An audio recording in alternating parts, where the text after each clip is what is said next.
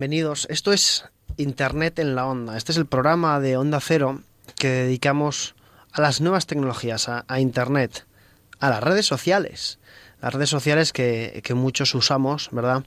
Y que si ahora estáis en el coche, conduciendo, obviamente no las uséis, pero seguid poniendo la radio, porque os queremos explicar unas cosas sobre estas redes que, que todos los días usamos. En este programa en Internet en la Onda somos muy enfermos de Twitter. Hecho, Facebook lo tenemos un poco abandonado, pero somos muy enfermos de Twitter. Nos encanta Twitter. Estamos todo el día con el Twitter abierto durante el programa, recogiendo opiniones de oyentes. Durante la semana estamos pendientes de todo lo que se dice, de lo que se habla. Pero estas empresas, no sé, yo no conozco a nadie o muy poquita gente que recuerde haberles dado un duro a Twitter, a Facebook, a Google, ¿cómo, ¿cómo estas empresas pueden ganar dinero? ¿Verdad? Os preguntaréis. Porque, por ejemplo, Twitter, tú entras, te abres una cuenta en, en Twitter, empiezas a tuitear eh, tonterías o cosas muy inteligentes sobre Internet en la onda, como hay mucha gente, pero en ningún momento tienes que pagar nada, ¿no? Es un servicio gratuito. Entonces, Twitter, ¿cómo gana dinero? Porque Twitter, recordemos, está en bolsa. Twitter está en, ahí en, en Wall Street eh, fue hace año y pico, fue el gran boom porque salió a bolsa y todo el mundo comprando acciones de Twitter, etcétera. Pero ¿cómo Twitter gana dinero? Os preguntaréis. Twitter tiene dos maneras. La más evidente, la que vemos todos los días, es la publicidad, ¿verdad? Vemos tweets patrocinados, de repente una marca que no sigues aparece en tu timeline, ¿no? En tu cuando abres Twitter y de repente aparece un tweet de Sandy Cruz Campo, por ejemplo, que se gasta mucha pasta aquí o de no sé, otras marcas de lo que sea ellos pagan dinero por aparecer en, en nuestros teléfonos, al fin, y al, al fin y al cabo. Es publicidad que podemos cerrar. También tienen los trending topics promocionados, ¿no? Pero claro, esto es como muy evidente, ¿no? Publicidad de toda la vida, al final. Twitter no es, no es con la publicidad con lo que más gana dinero. ¿Sabéis con lo que Twitter gana mucho dinero? Y lo dice, y no es ninguna cosa mala. Twitter gana mucho dinero vendiendo tweets. Curioso, ¿verdad? Pues Twitter tiene un sistema por el cual tú puedes acceder a todos los tweets que la gente haya dicho sobre cualquier tema y aunque desde la página web están públicos, podemos acceder a ellos, podemos ver lo que tuiteó, no sé, un candidato de Podemos en el 2008. Esos datos, eh, cuando los quieres procesar, los quieres eh, analizar, cuando los quieres meter a través de una aplicación, etcétera, hay que pagar por eso. Y Twitter está sacando muchísimo dinero, muchísimo dinero precisamente por el procesado de esa información. Aplicaciones de analítica, por ejemplo, en Twitter. Hay aplicaciones que pagan miles de euros al mes a Twitter por el acceso a esos datos y luego ellos hacen informes que venden a los clientes. La venta de, de tweets por parte de Twitter es un negocio cada vez más en alza. Es un negocio no es opaco porque lo dicen abiertamente y no hay pero es un negocio en el que eh, muy poca gente eh, se para, ¿no? Twitter tiene, digamos, un acceso gratuito a esos datos que no funciona del todo bien, se llama API, ¿no? una API gratuita para acceder, pero luego tiene APIs de pago, ¿no? Que tenemos que, para acceder a esos tweets antiguos, esos tweets en tiempo real, etcétera, tenemos que pagar. Por ejemplo, ¿os acordáis? en cualquier programa de televisión que aparecen los tweets allá abajo, ¿verdad? Pues para que esos tweets aparezcan allá abajo en una televisión, en un programa, generalmente hay que pagar. Ese, esa venta de tweets por parte de Twitter a las empresas le genera muchísimo dinero, muchísimo. Y es un modelo de negocio más allá de la publicidad, que la vemos siempre, es un modelo de negocio que, que es muy caro, también os lo digo. Yo he tenido la oportunidad de ver eh, tarifas y es muy, muy caro, muy, muy caro. Y bueno, luego está, eh, está el que las empresas que compran esos tweets puedan eh, hacer algo con ellos, ¿no? Mostrarlos en pantallas gigantes, hacer informes de actividad, etcétera. Y luego, si os preguntáis Facebook, por seguir con las redes sociales, Facebook, ¿cómo gana dinero? ¿no? Porque, claro, Facebook también, eh, tú entras, pones una foto de tu barco, bueno, en este caso, en este programa, el único que tiene un barco es David Gracia, eh, que es el encargado de televisión, que es el que más pasta tiene, también supo eh, negociar su contrato bastante bien. Y si David Gracia, locutor de, y productor de este programa, quiere poner eh, fotos de su barco, pues las pone y punto. No tiene que pagar dinero. Pero tweet, eh, Facebook, ¿cómo gana dinero? Si os fijáis, Facebook nos está etiquetando todo el día, ¿no? Nos hace preguntas, ¿quiénes fueron tus compañeros de clase? ¿Dónde estudiaste? Eh, ¿Dónde vives? Eh, de hecho, ya no te deja registrarte si no le dices la edad, por ejemplo, ¿no? Tipo, cosas que antes no pasaban, pues Facebook nos tiene perfectamente etiquetados. ¿Para qué? Para que luego a sus anunciantes les pueda vender publicidad segmentada. ¿Qué significa esto? Insisto, esto no es un negocio tampoco opaco, es perfectamente, pero si os, si os fijáis en Facebook, a la derecha solemos ver anuncios, anuncios de empresas, pues esas empresas pagan dinero para, para que, perdón, esos anuncios te aparezcan a ti en concreto.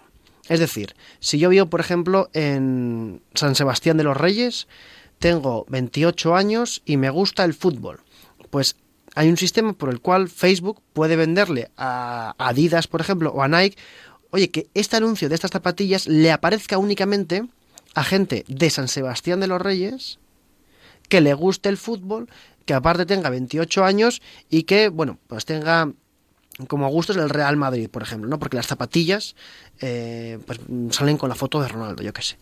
Pues bueno, esto se paga. Y además es muy curioso porque el poner ese anuncio para las empresas es gratuito. Solo suelen pagar generalmente cuando alguien hace clic en ese anuncio, es lo que se llama coste por clic, ¿no? Pero generalmente por eso es lo que Facebook ingresa la pasta que está ingresando también, porque Facebook eh, factura miles de millones. Para las marcas es muy interesante decir, oye, pues quiero hacer eh, voy a sacar una serie de televisión nueva y quiero que únicamente le aparezca mi anuncio a la gente que le guste Expediente X, por ejemplo. ¿no? Porque nosotros hemos dicho que nos gusta Expediente X en Twitter, digo en Facebook. Pues lo pueden hacer. La publicidad segmentada es el presente de la, de la publicidad. Google hace algo muy parecido, en vez de por personas, pues por palabras clave. Y así es como estos dos gigantes, ¿no? Twitter y Facebook, ganan dinero. Al final, eh, recordad lo que decía el, el fundador de WhatsApp decía que si tu producto es gratuito, tu materia prima son los usuarios. Internet en la onda. Javier Abrego.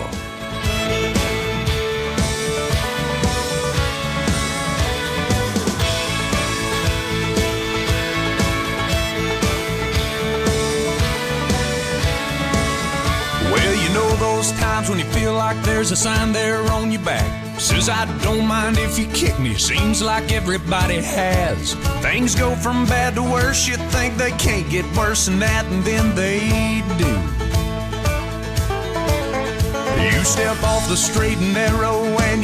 Y ahora sí, cuando son las 6 y 12, esto no estaba grabado, este es un programa enteramente en directo. No hemos metido esta temporada nada grabado.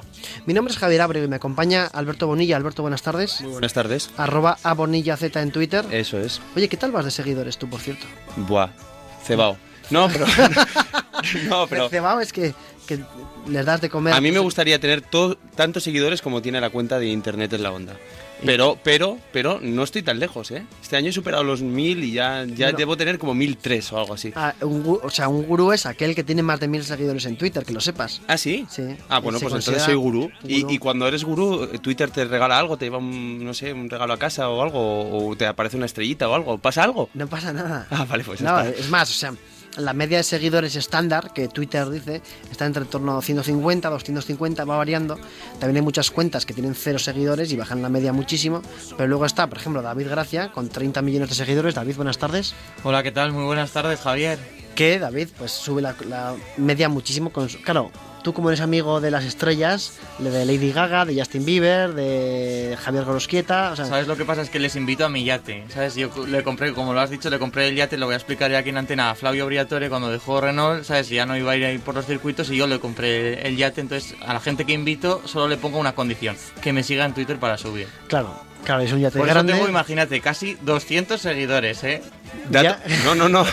a, mí, a mí es un dato que eh, lo de los 30 millones, en verdad lo de los 200 es mentira. Tienes 30 millones de seguidores. Es un dato que me sorprende porque además la semana pasada dijo que justo acaba de superar los 1000 tweets en Twitter. Con lo cual, ¿a, cuánto, a cuántos millones de seguidores? O sea, como, no, claro, no es Con que muy poco los consigo. ¿verdad? Sí, eso es. Eso es lo que quería decir, pero no me ha salido. Hay gente, hay gente en Twitter que cada seguidor le cuesta varios tweets. Muchos, ¿eh? porque yo me encuentro con cuentas de 10 5 seguidores, igual 30.000 tweets, 25.000 tweets. Esa gente tiene una moral, además no son trolls, o sea, son gente de verdad. Esos tienen una moral, una moral más alta que el alcoyano y más grande que incluso, que ya es mucho decir, la moral de Elena Villarreal. Elena, buenas tardes. Buenas tardes, Javier. Que, a ver si lo digo bien, tu Twitter es arroba con H Elena Vilpe con dos L's, Elena Vilpe todo junto y con H. Muy bien.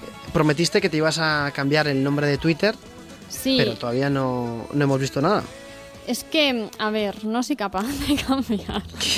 Se puede Bueno. cambiar cómo te llamas, pero lo que es la, la cuenta, esta arroba tal, no sé cambiar. No, no, no, se puede cambiar todo, todo en esta vida, Elena. Ah, sí. Todo se puede cambiar. Pero ojo, la- el nombre de usuario en Twitter se puede cambiar, pero si tienes la cuenta certificada y cambias el nombre de usuario, Twitter te quita la cuenta certificada, que lo sepáis. Tú, Elena, y a todos los oyentes, si os queréis cambiar el.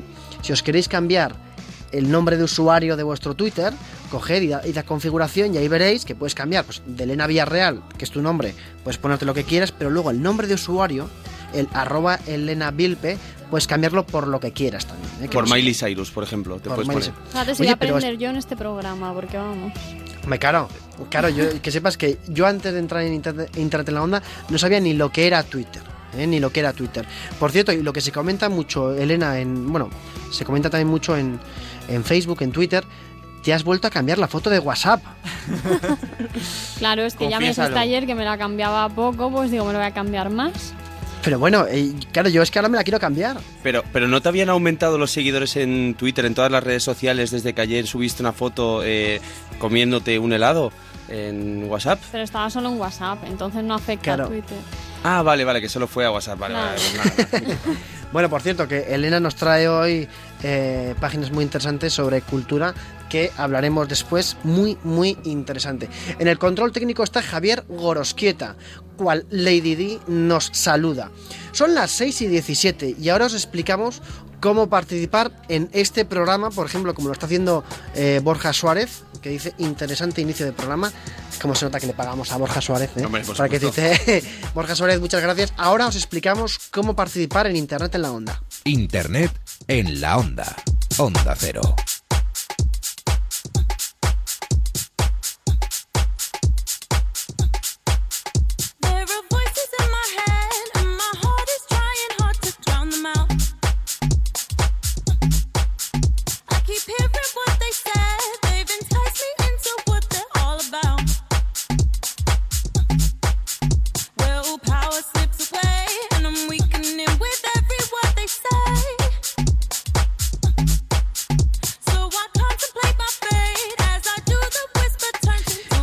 Ya, empiezan a entrar tweets de gente pues que ya conoce el programa, pero para la gente que no lo sepa o la gente que esté en su casa y diga, oye, estos tíos que están hablando aquí en Onda Cero cuando son las 6 y 18 de la tarde y yo quiero decirles algo, quiero participar con ellos en directo en Internet en la Onda, es muy fácil, solo hay que tener una cuenta de Twitter y escribir el hashtag almohadilla en la onda. La gente que no tengáis Twitter, que no sepáis de qué va esto, los hashtags, no os preocupéis, no cambiéis de canal. Además, me, me consta que en otras cadenas hay ahora mismo eh, sofritos o refritos. No, so- sofritos no. Sofritos, yo creo que están haciendo sofritos. Programas repetidos, plagios. Eh, eh, Internet en la onda se escucha también en otras cadenas. Nos copian el programa. Eso lo sé. Lo sé, sabes. Lo sé, lo sé. No voy a decir qué, qué cadena es, pero vamos, que, que nos copian el programa. Y eso es señal de que estamos bien. Pues bueno, si queréis participar, lo podéis hacer a través de Twitter. Nuestro Twitter es arroba internet en onda, todo junto. Y el hashtag es en la onda. A través de cualquiera de las dos podéis escribirnos. Como por ejemplo, nos escribe ya gente de medios que nos escribe desde Argentina, desde Buenos Aires. Qué bien, por cierto, ayer estuvimos hablando mucho de, de Argentina y de, y de Messi. Este es un programa que es esencialmente participativo. Tenemos una página en Facebook también, lo que pasa es que la página en Facebook, Alberto Bonilla, la tenemos un poco que... eh, Bueno, como decíamos, eh, saludamos el año pasado, nos despedimos el año pasado y este año no hemos vuelto a Facebook de ninguna forma. no, pero y el otro día me pasé por la página y había muchos mensajes enviándonos cosas que ya comentamos en, en su día además. O sea, quiero decir que la gente entra, lo que pasa es que nosotros somos un poco más vagonetis para, para esas cosas. ¿no? Hay que recuperar el Facebook, ¿eh? De verdad. No, porque este programa es Internet en la onda, pero al final, jolín, Twitter copa la, la gran mayoría de contenido, pero Se porque es lo que mola a día de Se hoy. te ha indignado. Ese jolín te ha salido de. No, ese alma. jolín, sí, me ha salido, Más que un jopetas. me ha sido más que un jopetas o un jopelines. Te veo acampando en sol por, por, por utilizar Facebook. No, pero yo digo jolín por la vida. Ah, que O sea, está muy bien. No, no, te Es quiero que, decir es que, ese jo- jolín- mm, queda muy mal. No, a ver, la cuenta de Twitter de Jolín estará pillada porque si no te. Si te- no, me la podría coger. Sí, Jolín se escribe con seguramente que J, sí. ¿no? Sí, Jolín con J. Sí, Sí, pero por Oh. ejemplo, esto pasa mucho, amigos. Fijaos, la cuenta arroba jolín está cogida por alguien desde el 2007 y solo ha enviado un tweet. A pesar de haber enviado un tweet, además en el 2007, que dice I want to find friends, more friends, quiero encontrar amigos, más amigos. Solo ha encontrado un amigo. Se ha encontrado un amigo. No, no. que Ah, no, no, ha encontrado 46 amigos. 46, 46. Pues bueno, eh, Alberto Bonilla no puede coger la cuenta de arroba jolín porque está pero, ocupada. pero podemos hacer un llamamiento y con eh, mi sueldo, solo con el- la mitad del- de lo que cobro al mes de nómina, puedo comprar esta cuenta, pero sobradamente. Ah, perfectamente, ¿eh? Pero mira, sin embargo, la cuenta Jolines, que es de arroba Jolines, es de Barcelona Jolines Producciones. No tuitea desde el 2009, o se ha ido a la quiebra la empresa, o, o vete tú a saber qué... Ah, no, no, no, no, migrando hacia Jolines Pro. O sea, es que pasaron de ser Jolines normal a Jolines Pro. Pues Jolines molaba más que Jolines Jolines, Pro. Jolines mola muchísimo más. Muchísimo más. Bueno, eh, lo dicho, a través de Twitter nos podéis eh, decir y a ver y nos comentáis. eh, oye, a ver qué os parece mejor, si Facebook o Twitter, si tenemos que eh, meter más caña a Facebook o queréis que lo hagamos todo a través de Twitter. No nos pidáis que nos pasemos a otras redes, porque entonces ya nos puede salir humo por las orejas. De esto podríamos hacer un retweet si te gusta más, por ejemplo, eh, Twitter y favorito si te gusta más Facebook. Lo que pasa que si lo hacemos en Twitter ya se nos ve un poco el plumero, ¿no? Claro, claro. Es como, claro, claro. Es como si. Sí, sí, sí, lo entiendo, lo entiendo. No, no sería interesante. Pero bueno, eh, hoy tendremos actualidad. Por cierto, tenemos una entrevista en exclusiva, fantástica, con Nico Abad, eh, grandísimo periodista, grandísimo amigo más de este programa y de, esta casa. Y hemos ido recopilando preguntas de los oyentes para hacerle a, a Nico. Así que lo tendremos. Y tendremos después, en la segunda hora, aparte de Elena Villarreal, David Gracia, Vicente Hidalgo y muchos más colaboradores, a Eduardo Prádanos. Eduardo Prádanos, para el que no lo conozca, que se meta en Twitter y que le empiece a seguir porque es un tío que es la pera. Y, hablaremos con él y es la pera. ¿eh? Y bueno, empezamos ya eh, el, el programa Internet en la onda y saludamos a arroba Aitor Barreiro que dice, buen programa chicos, me encanta. Si quieres conocer lo último en la red, Internet en la onda. Do you have the time to listen to me whine about nothing and everything all at once? I am one of those melodramatic fools, neurotic to the bone, no doubt about it. Sometimes I give myself the creeps. Atentos a la noticia porque Facebook. Facebook, incluso Green Day, incluso podría hacerlo también, pero Facebook quiere llevar Internet a todo el mundo. Sí, sí, esto es una noticia curiosa. Eh, ya hablamos del proyecto internet.org, en el que está Google metido, que está Facebook metido, y Facebook lo que está preparando es para las zonas más desfavorecidas del mundo, está construyendo un megadrón. Pero un megadrón, cuando hablo de un dron, no es un dron con cuatro hélices y ya está. Es un dron del tamaño de un Boeing 747, un dron no tripulado, que llevará internet, pues irá girando por el hemisferio sur para las zonas más desfavorecidas del mundo, llevarles internet. En, en ticbeat.com está la noticia y podéis ver una foto del, del dron. Es una cosa impresionante. Eh, si veis un poco la foto, eh, tiene el tamaño de un 747 de un Boeing es espectacular y lo que hace es a través de una conexión llevar internet pues eso pues a zonas de África de Asia pues en la que o América del Sur en la que no tienen tanto tanta conexión yo les diría también que de paso se pasen por algunas zonas de aquí de Madrid que tampoco tienen buena cobertura Eso es. Estos podríamos llamarlo un poco como la obra social Facebook, ¿no? Eso es. Y aparte, Google, también en esta obra social, lo que ha hecho, en vez de hacerlo con un avión, yo creo que están picados, sea, a ver quién lo hace mejor, pero a- eh, Google lo va a hacer a través de, un, de unos globos. Globos aerostáticos que van a ir rulando también por el hemisferio sur para llevar eh, internet a, los más desfavorecidos, con lo cual, eh, ojalá ocurra, pues, eh, aquellos países en los que bueno, les falta muchas cosas aparte de internet, comida, etcétera, pero bueno, por lo menos llevan eh, conexión, porque la conexión en países como, no sé, Uganda, cuesta, vamos, lo que costaba en España antes, eh, un mega en el 2001, por ejemplo, o un giga. Yo creo que eso ni existía, ¿no? No, no, vamos. ¿Quién tenía un mega en 2001? No, recuerda Tú que... sí, Javier Abrego. No, no, que va. Tú, David Gracia, Yo no tenía un mega. uh, No, tienes, no tienes ni un mega ni hoy. No, tengo. qui- Eh, no, tengo medio, creo. Tú tienes un Megan. Eh, Sabéis que eh, está muy de moda ahora en los conciertos, eh, en los conciertos que dijo el otro día eh, Alberto, Alberto Bonilla, Sí, soy que yo. tengo aquí Sí, conmigo, que está de moda poner el avión, no, joder, El móvil avión. en modo avión. el móvil en modo avión para ahorrar, eh, para ahorrar, cosa que está muy muy bien, eh, porque no te consume datos, no te consume absolutamente nada y sobre todo si estás esperando la llamada de internet en la onda, ¿verdad? Eso es. Pues ya sabéis, amigos, eh, Facebook con un dron y Google con globos aerostáticos. Y ojo porque Google vuelve a ser noticia.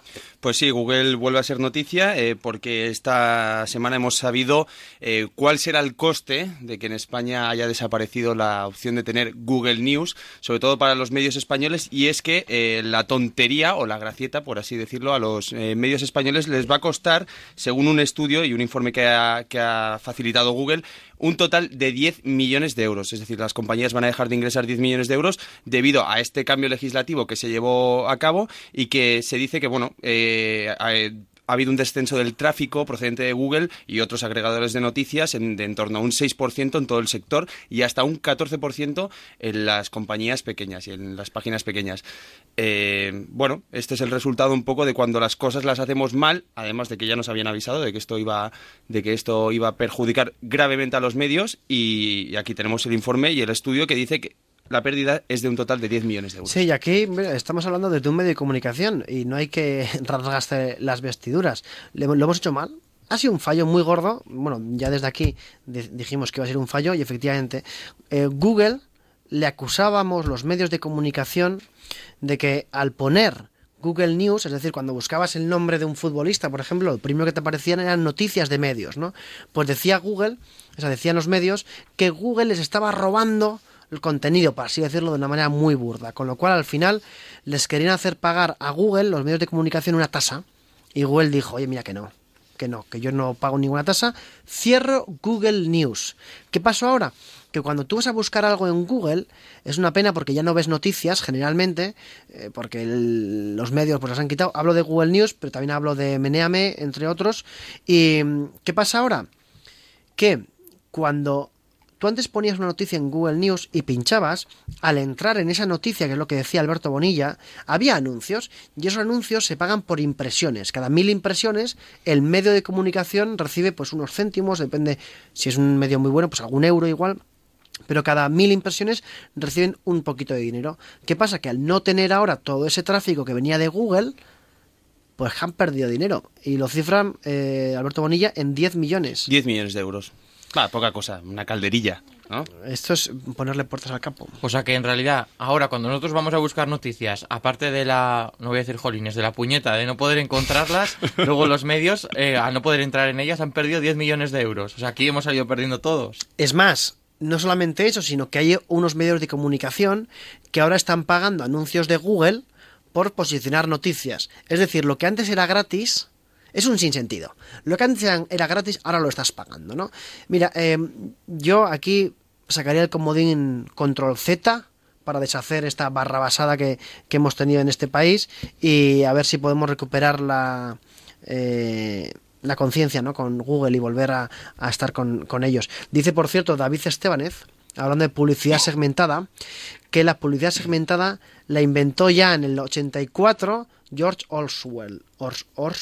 Orwell. Orwell, Orwell, Orwell. el del libro 1984. Eso Gran es, libro, ¿eh? mejor persona. El lib- eh, Orwell, no el libro.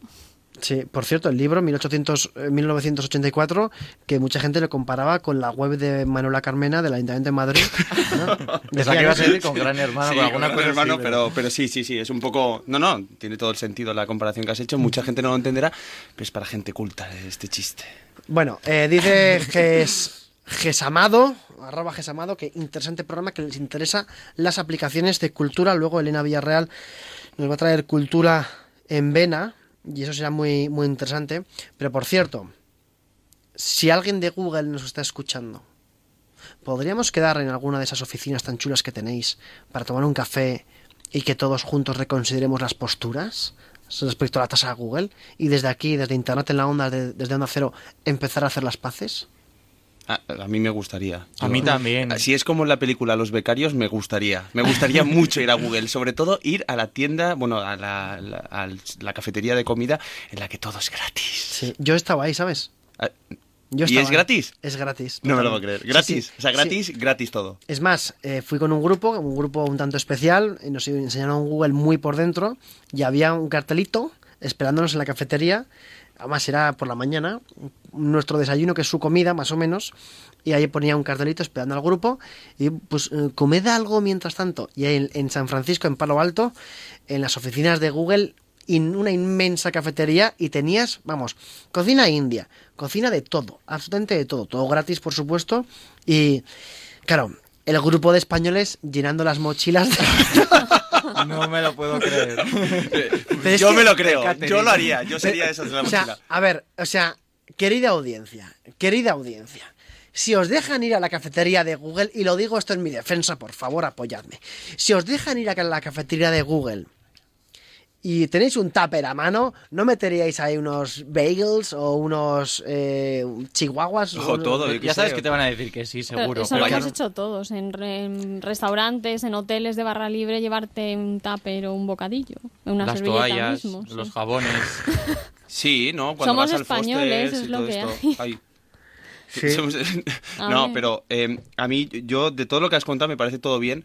Y es más, o sea, yo sería de los que me llevaría comida. Lo único que me parece un poco decepcionante de toda la experiencia, que está muy bien, o sea, porque ir a Google está guay, es que tú llegues allí y te encuentres un cartelito en la mesa. O sea, en vez de una tablet, un algo tal, o que te hayan hecho un doodle, eh, en plan, bien- bienvenidos. Un Sí, cartel. hablamos de 2010, ¿eh? un cartel con letra Word Art. Eh, pues tengo una foto, lo pondré. Lo pondré por algún lado. ¿Y qué hay que sea, hacer para ir ahí a visitar? Pues la verdad es que fue a través de un contacto de un contacto que poco a poco fuimos rascando. No, pero bueno, ya que si queréis lo comento, pero visitamos LinkedIn, visitamos Twitter, visitamos eh, Google. En Facebook nadie nos cogía el teléfono, pero cuando y nos plantamos en la oficina y fuimos a- al mostrador. Esto no sé para qué lo cuento, pero bueno. no, no, cuenta, Yo, cuenta. yo tengo una duda. Cuando has dicho que conociste Google muy por dentro, ¿qué pasa? ¿Que estuviste en las letras de Google por detrás, asomaste la cabeza por la O? No, pero lo que no me gustó de la oficina de Google, o sea, de la visita de Google, que, que al final la visita acababa, eh, además te lo enseñaba un tío que andaba para atrás, ¿sabes? Que te iba comentando como cosas, "Ah, aquí tenéis no sé qué, acababa en la eh, tienda de regalos. Como, claro, como todas. Claro, yo ahí me gasté medio sueldo, también hay que decir. Claro. Todas las visitas están estratégicamente para que luego compres algo. Sí. No, pero Elena, es que en mi caso yo tengo una pequeña enfermedad, no me pueden llevar a las tiendas de regalos. no. Eh, Porque me compro todo. Yo no veo películas de miedo, pero me compro todo. Por cierto, Alberto Ruano en Twitter dice, seguid en Twitter para ser serios.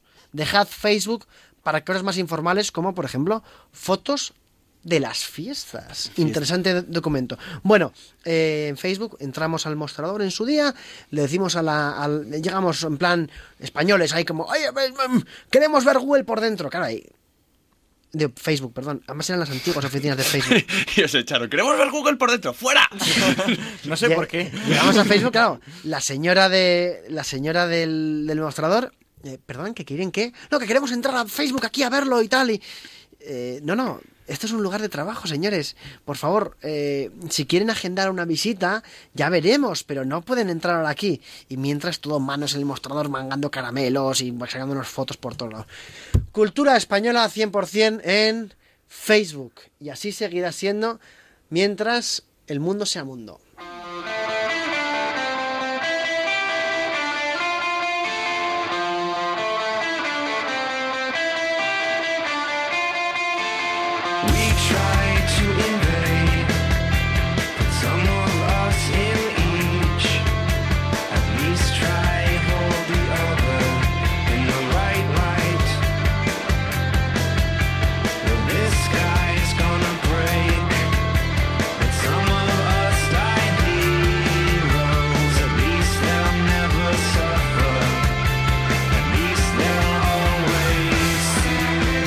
Internet en la onda. Onda Cero.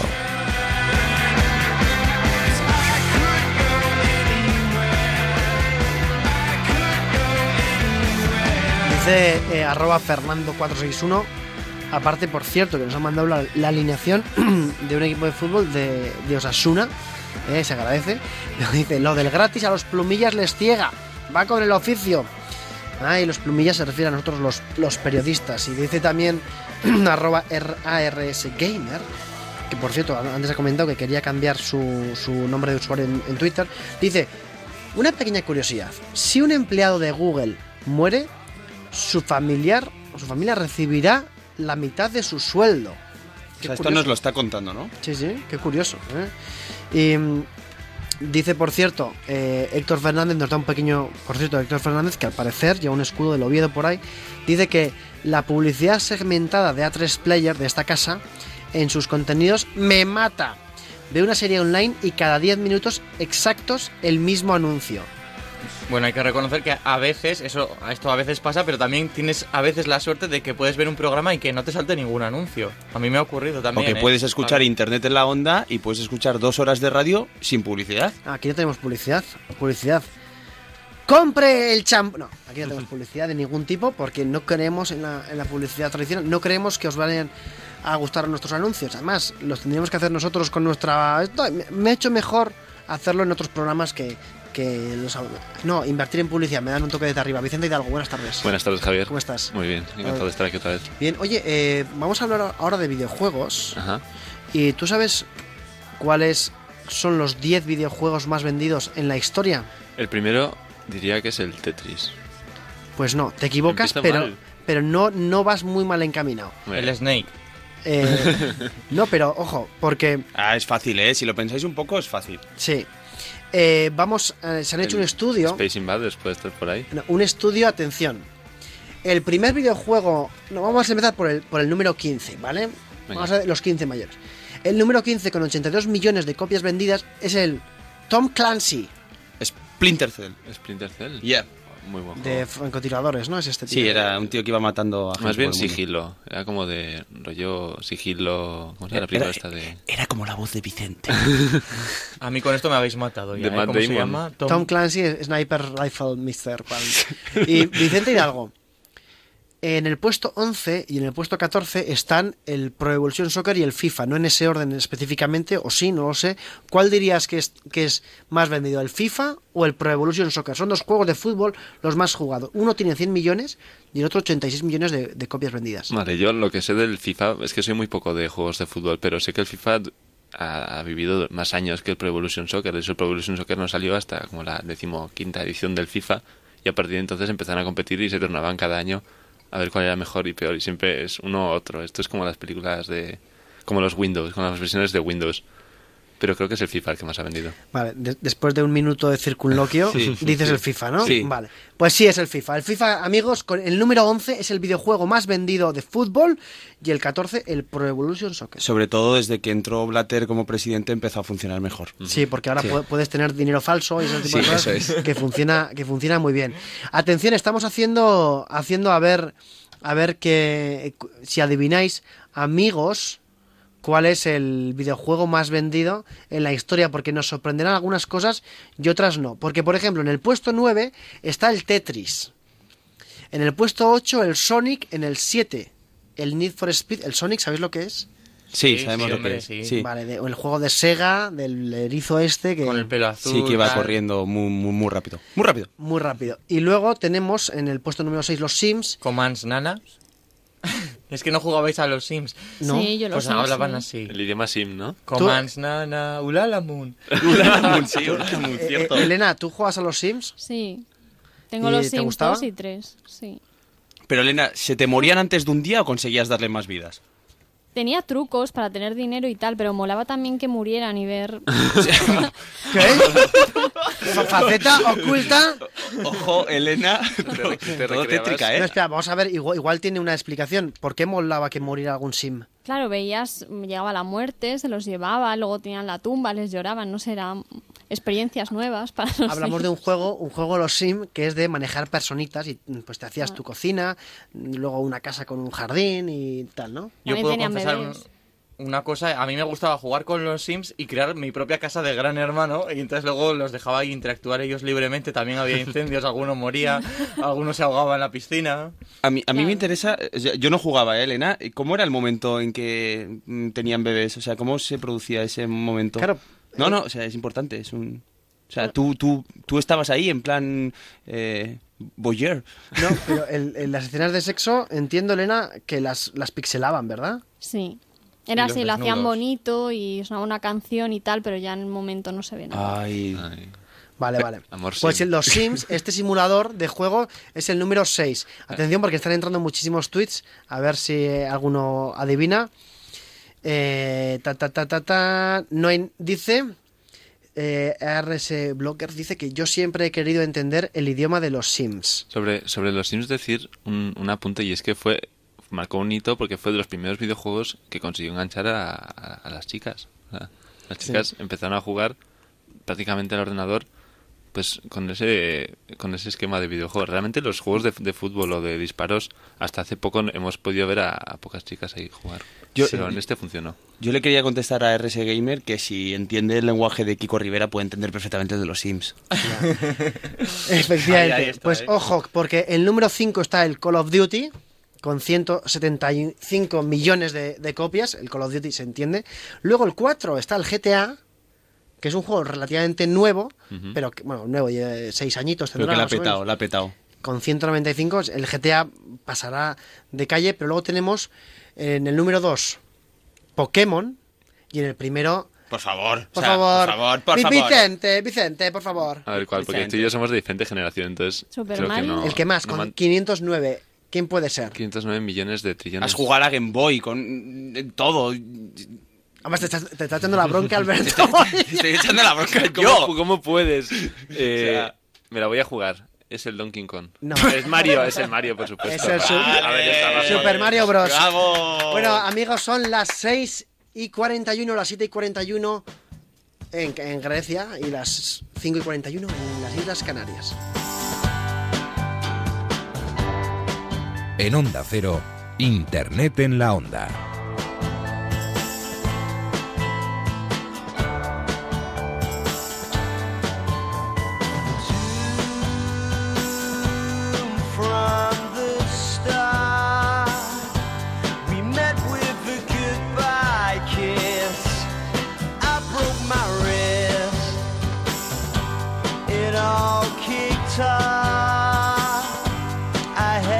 Bueno, y me parece, eh, David Gracia, que tenemos invitado especial. Sí, tenemos un invitado que seguro que lo van a conocer todos nuestros oyentes, porque su nombre se cuela casi cada domingo entre los temas más comentados de Twitter y su voz es una de las más reconocibles del periodismo deportivo. Saludos, muy buenas tardes. Es la música de la felicidad. Son las imágenes de la felicidad del Fútbol Club Barcelona que ayer se proclamó campeón de liga. Lo hemos visto hablar de deportes en innumerables televisiones, desde Canal Plus hasta Disney Channel. Oye, voy a decir una cosa, estoy en la 3. Mira, este equipo Estás este- en cuatro, de en la- en momento. cuatro. La cámara 3. Y desde 2007 presenta los deportes en cuatro, lo compagina además con las retransmisiones. Él ha sido el encargado de contar algunas de las grandes gestas de España, A ver, a ver, a ver, a ver, a ver. Como la victoria de nuestra selección en la Eurocopa de 2008.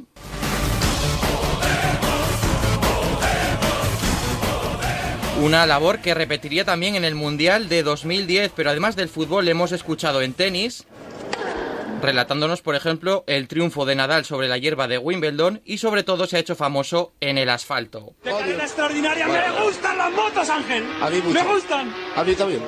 Bueno, hablamos de Nico Abad. Nico Abad ha llevado su particular estilo al mundo del motociclismo, un estilo que no ha gustado a todos los espectadores, entre los miles de comentarios que lo aupan a ser trending topic cada domingo, algunos lo alaban y otros lo destrozan, incluso iniciando campañas en internet para que deje las motos. Pero tres años después, Abad sigue fiel a su apasionada forma de narrar. Cuidado que Ahí, peligro. ahí lo tienes. Ahí lo tienes.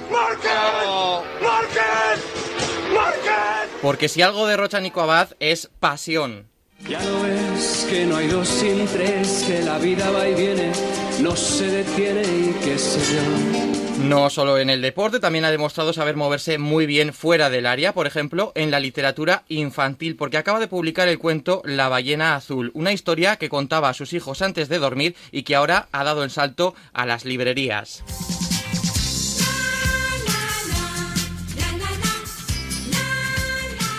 Pocos compases le habrán hecho falta a nuestro invitado para reconocer esta sintonía, porque Nico Abad fue el encargado de presentar el concurso más televisivo de la pequeña pantalla. Manuela Velasco. No. No eres la que más sabe de televisión Qué del mundo. ¡Oh! Hablamos de Soy el que más sabe de televisión del mundo, un inolvidable concurso de cuatro que Nico Abad presentó durante dos temporadas. Hoy deja la tele durante unos minutos para pasarse a la radio.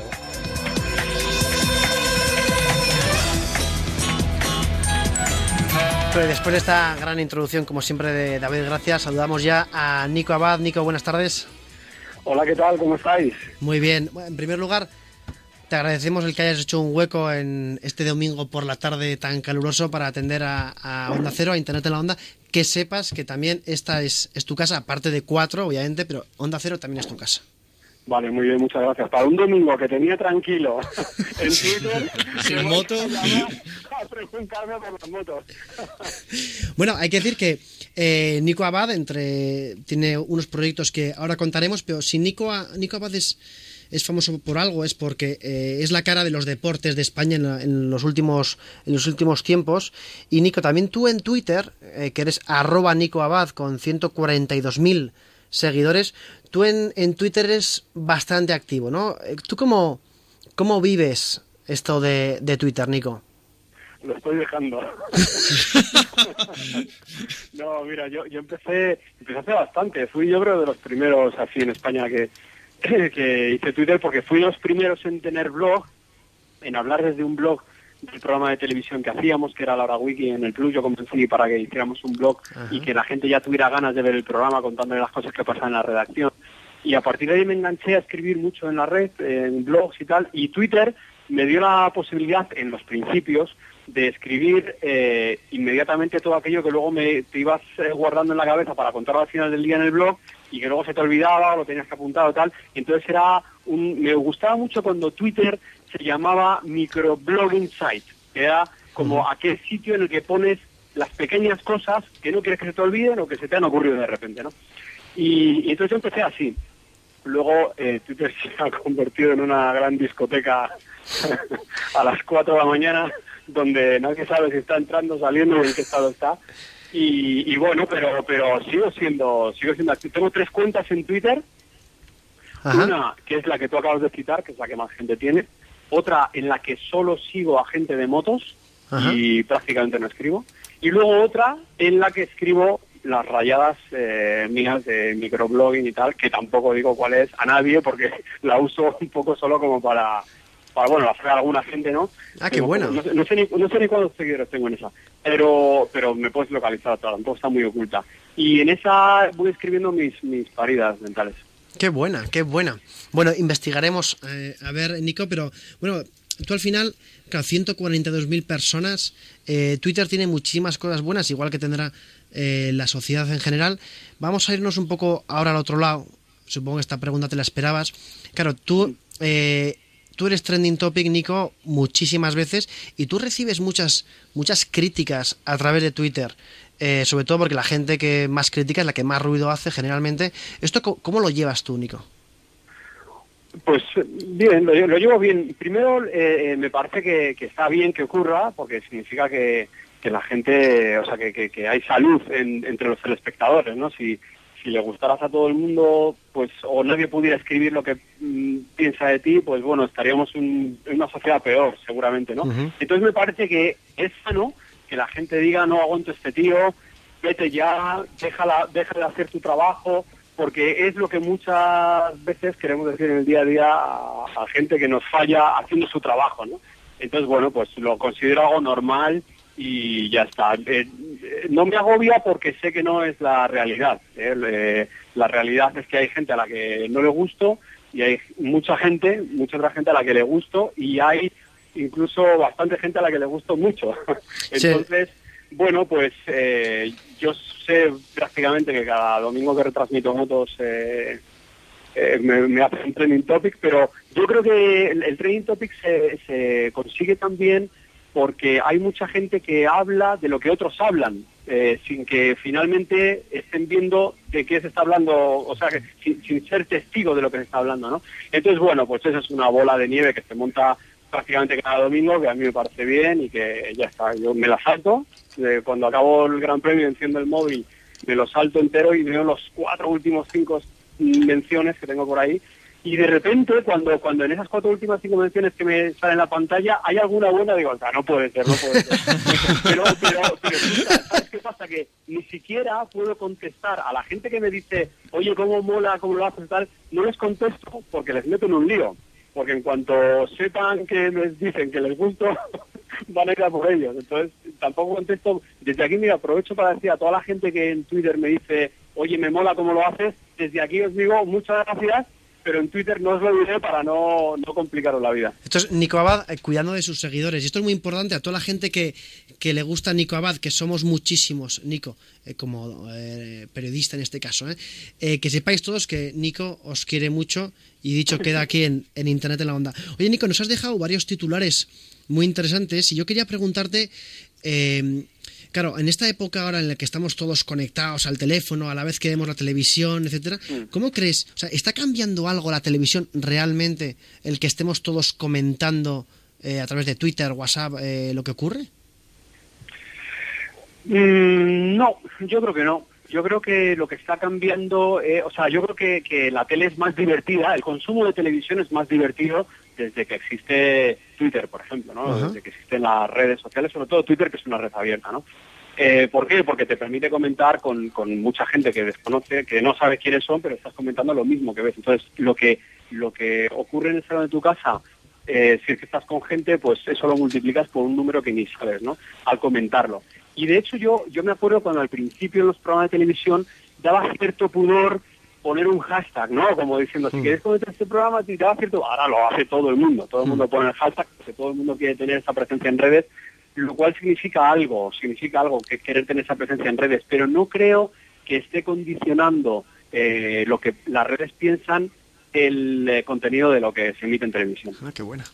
Eh, Nico, ahora o sea, que... por ejemplo, te, mira, te pongo, perdona, ¿eh? te pongo un ejemplo práctico. Nosotros, cuando yo- esto es una experiencia personal, cuando empezábamos en, los Manolos, Juanma y yo el fin de semana, eh, teníamos Twitter abierto siempre. Entonces, muchas veces eh, rectificábamos informaciones que dábamos mal, bueno, pequeños fallos, a lo mejor decíamos, el, Madrid que lleva 30 goles en pretemporada y eran 28 y nos lo hizo un tío y, ostras, pues lo buscamos ver a 28, disculpas, tal. Eso que te servía para rectificar inmediatamente, eh, luego eh, se convirtió en que, bueno, cuando están empezando a parir continuamente, "Pues, solo habláis de Madrid, solo habláis de, la- solo habláis de la Real Sociedad, solo habláis... Bueno, eh, decidimos no tener abierto Twitter mientras emitimos el programa. ¿Por qué? Porque al final tú tienes que entregar un trabajo como periodista. Es decir, yo te cuento durante media hora la actualidad deportiva y te la estoy contando yo a mi manera y con los datos que yo manejo. Entonces, cuando yo acabo, ya abro Twitter y veo lo que te ha parecido a ti. Pero lo hicimos un poco como, como ejercicio de salud mental para decir, ostras, vamos a hacer el programa que realmente creemos que tenemos que hacer y el que queremos hacer, no el que la gente te impone, porque el, el- el comentario de un tuitero es un comentario. Pero ¿cuánta gente está viendo el programa? Lo está viendo un millón de personas. Entonces, eh, claro, que ese comentario condicione a los otros 999.000, pues es tal. Y hay muchos, yo conozco muchos periodistas, sé que durante las emisiones no abren Twitter, no abren Twitter, no leen Twitter. Nico, al hilo de lo que comentabas, ahora que el mundo del motor se está pasando un poco a la televisión de pago, lo vemos con, con las motos, con, también con la Fórmula 1, está siendo habitual ya que las, las, las carreras se retransmitan en diferido y no, y no en directo, con lo cual los espectadores cuando ven la carrera ya a través de Twitter, a través de Internet, saben el resultado. ¿Eso os afecta a vosotros de alguna manera a la hora de preparar la retransmisión o de narrarlo? No, no, no, no, no. Nosotros eh, narramos eh, en directo, o sea, narramos cuando sucede y lo narramos desde el circuito. Eh, luego, emisión pone la carrera cuando ellos consideran o cuando el contrato les dice que, tienen que poner la carrera. Pero para nosotros, periodísticamente, no nos influye nada ir en directo o ir en diferido. Nada, cero, cero. Joder, está siendo, eh, Nico, estás dejando unos, unos titulares muy buenos. Además, unas reflexiones muy, muy interesantes. Cambiando un poco de, de tema, eh, Nico, háblanos de esta cuenta en Twitter que vamos a empezar a seguir, pero a la voz de ya, que se llama Ballenismo. Ballenismo. ¿Qué, qué Ballenismo es? es una- bueno, es, es La ballena azul. Es un cuento que yo hemos publicado este, ¿cuándo? En- antes de la feria de, del libro de Madrid. Justo salió para la feria del libro. La- lo ha publicado Legua Editorial, que es una editorial muy pequeñita valenciana que se dedica a una cosa que yo no sabía que existía, que era álbum ilustrado que son los cuentos de los niños que tienen mucha ilustración, o cuentos infantiles, que con mucha ilustración se llama álbum ilustrado, y, y bueno, pues hemos publicado eh, con Legua Editorial un cuento que yo les contaba a mis niños eh, cuando tenían 8 o 9 años, eh, que era el que más éxito ha tenido. Entonces, cuando acabó el primer mundial de motos, dije, voy a, poner, voy a pasarlo a limpio para que se lo queden en casa y lo tengan de recuerdo para cuando sean mayores y tal, y que no se nos olvide cuál era el cuento de la ballena azul. Y todo se fue liando de tal manera que al final acababa en un libro. El principal lío fue que encontré a una chica que era maquilladora mía en, en- la tele, la encontré en Instagram eh, con unos dibujos espectaculares que se llama Rebeca Hamlichi, la podéis seguir todo. Lo que pasa es que su apellido es con K, Hamlichi, con K, H, A, L, etcétera, etcétera. Bueno, Rebeca Hamlichi, Hamlichi se dice. Y entonces le dije, joder, Rebeca, tía, eres pintora y tal, ahora. Y dice, no, no, lo que no era era maquilladora. entonces, entonces la lié, le dije, oye, hazme un dibujo que he escrito un- el, cuentito de los niños, te lo voy a dejar en casa, ¿me haces un dibujo? Y dice, Sí, claro que te lo hago, má- mándamelo. Cuando vi el dibujo que me hizo, le dije, tía, vamos a, a pasar esto por las editoriales porque puedes hacer 38, ¿verdad? me dijo, sí, sí, tal. Y entonces, bueno, al principio nadie quiso el libro, nadie, hasta que apareció eh, el Legua Editorial en Valencia y dije, ostras, es un cuento que creemos que está bien y lo publicaron y ahora es, ahora es un librito y está, está chulo. Entonces en Twitter le he abierto cuenta a la ballena azul, que es Sí. ballenismo, se llama ballenismo. Sí, sí. Bueno, eh, Escribe poco la ballena, por eso está ahora enredada por el océano y escribe poco. Bueno, ya, ya escribirá. El tema es que, claro, eh, estamos viendo aquí que se puede comprar por 15 euros eh, a través de internet. Ahora pondremos para todos los oyentes el, el enlace y la cuenta de Rebeca también, que, Sí. que la hemos encontrado por aquí, para, para ponerlo. Eh, claro, este es un cuento que tú le contabas a tus niños, etcétera, pero lo distribuís enteramente a través de internet o. No, no, no, está en librerías también. Lo que pasa que es una, hemos hecho una edición, o, o el editor ha hecho una edición, eh, pues eh, pequeñita o, acorde a, la- a esto, a lo que se vende de estos álbumes, ¿no?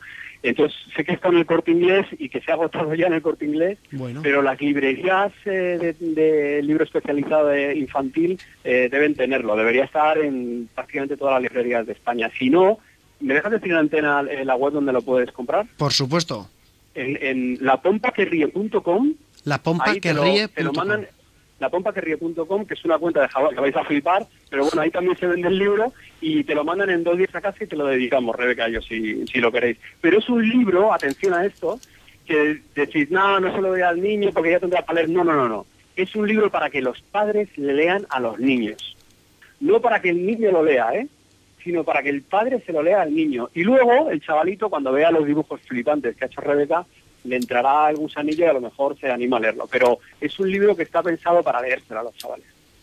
Oye, Nico, muy rápido, como expresentador de Soy el que más sabe de televisión del mundo, ahora que en la tele se está viviendo un efecto nostalgia, por ejemplo, con el regreso de Expediente X de Twin Peaks, ¿tú crees que tendría cabida de nuevo un programa como el que tú presentaste?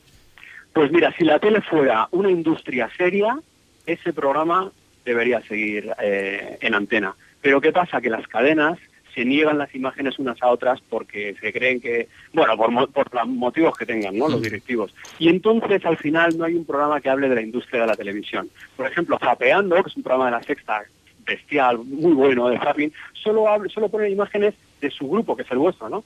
Eh, por, por cierto. Pero es una pena porque deberían poder poner imágenes de todas las televisiones Claro, y que todo el mundo, porque al final no dejas de estar hablando de algo que es el consumo de ocio mayor todavía de la gente en, en sus casas. Entonces, eh, yo creo que industria hace industria y que es un error que las teles no se cedan imágenes entre ellas.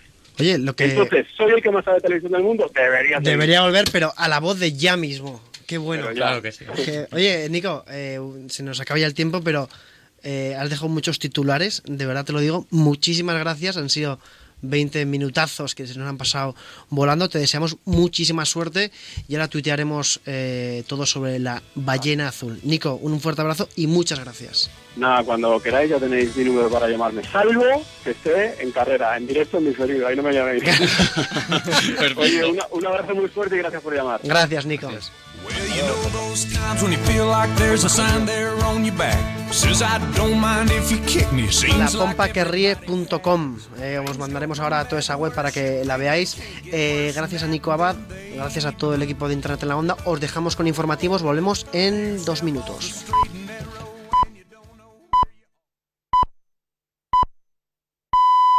Son las 7, son las 6 en Canarias.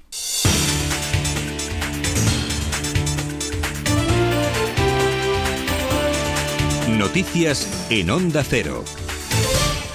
Buenas tardes. Cuatro subsaharianos han muerto ahogados cuando trataban de llegar a nado de forma ilegal a la ciudad de Ceuta desde las costas marroquíes próximas. El Ministerio marroquí del Interior, que no precisa las nacionalidades de los fallecidos, indica en un comunicado que los cadáveres han sido encontrados por una patrulla de la Marina Real marroquí en las cercanías de Beljunet, en la frontera norte de Ceuta. Tres compañeros suyos han podido ser rescatados con vida por la misma patrullera. Igualmente se desconoce si los siete inmigrantes habían salido a nado desde la costa marroquí o eran náufragos de una patera.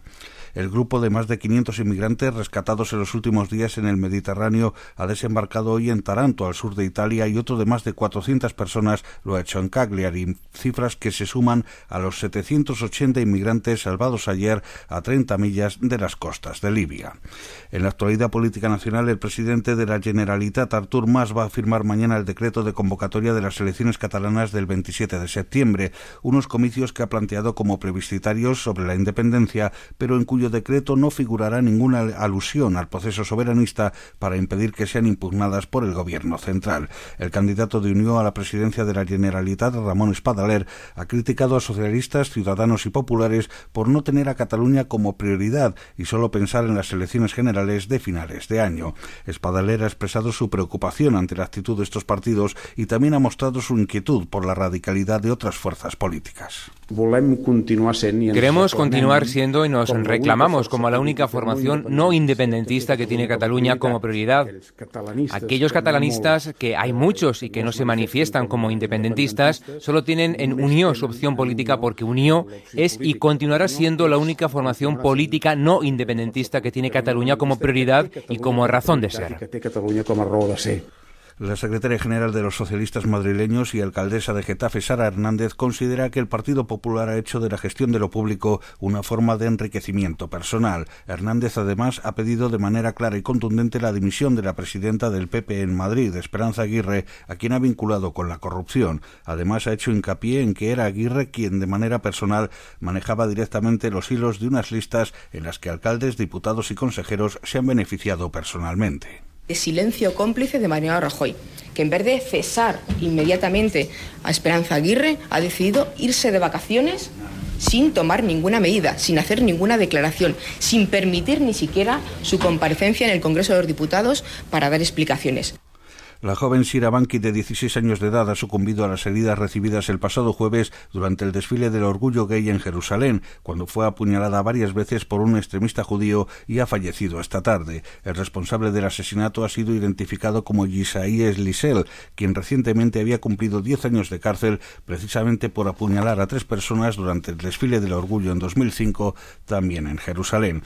Y agentes de la Policía Nacional han detenido a 212 personas como presuntas responsables de los delitos de estafa, coacciones y pertenencia a organización criminal por su vinculación a una macroestafa con un beneficio de más de 190.000 euros. Hasta el momento se han localizado a 374 víctimas enmarcadas dentro de la denominada Operación Cuaresma, desarrollada en la provincia de Málaga entre el 15 de junio y el 24 de julio, como explica una portavoz policial. Entre los arrestados se encuentran los gerentes, responsables y empleados de las 21 empresas que eran conocedores y partícipes de la estafa investigada. El juzgado ha ordenado el embargo preventivo de 55 bienes inmuebles valorados en más de 4 millones y medio de euros, 48 vehículos valorados en 495.000 euros y 198 productos bancarios, con un saldo superior al millón de euros. Información deportiva con Pablo Burgos. Rafa Nadal se alza con el torneo de Hamburgo. El de Manacor venció en la final a Fabio Fognini en dos sets con un doble 7-5. En los mundiales de natación de Kazán, Rafa Muñoz no logró el pase a la final de los 50 metros mariposa tras finalizar en duodécima posición en la semifinal. Antes Melanie Costa fue sexta en la final de los 400 metros libres. En fútbol hay partidos de pretemporada ya finalizados. El Everton 1, Villarreal 2, Southampton 1, Español 1, Brighton 0, Sevilla 1, Colonia 3, Valencia 2. Su técnico Nuno Espíritu Santo valoraba así el encuentro. El equipo ha generado muchas ocasiones, mucha llegada. Creo que hemos controlado totalmente lo que es posesión. El equipo, equipo contrario se replegó, lo obligamos a bajar líneas y tuvimos muchas, muchas ocasiones. Acaba de comenzar la segunda parte del Laguna 0 Las Palmas 2 y la primera mitad de los Asuna Athletic. Lejos de España, el Arsenal se proclama campeón de la Community Shield tras vencer al Chelsea. Con un gol de Oxlade Chamberlain, el equipo de Arsene Wenger consigue el primer título de la temporada. Más noticias en Onda Cero dentro de una hora. Meter una dirección en el navegador, echar un vistazo a los niños o lo que es peor, contestar un WhatsApp son gestos muy peligrosos que vemos en muchos conductores. A 100 km por hora apartar la vista de la carretera 3 segundos nos lleva a recorrer a ciegas más de 80 metros. Todo lo que no sea conducir, hazlo con el coche parado. Estas vacaciones, sé prudente en la carretera. Ponle freno. Juntos, si podemos. Compromiso a 3 media.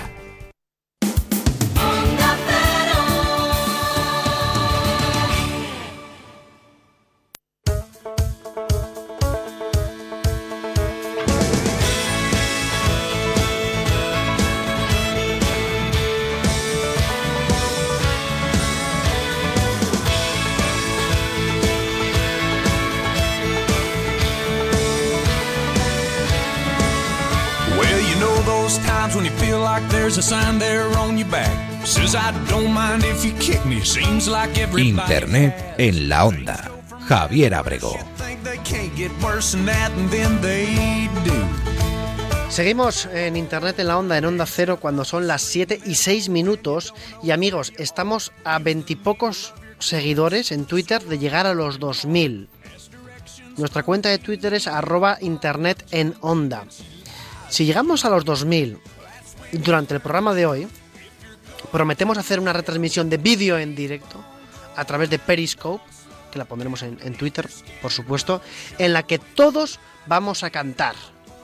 Lo prometemos. Arroba internet en onda. Si llegamos a los 2.000 seguidores, lo haremos. David Gracia, ¿cómo lo ves? Si nos queréis seguirnos.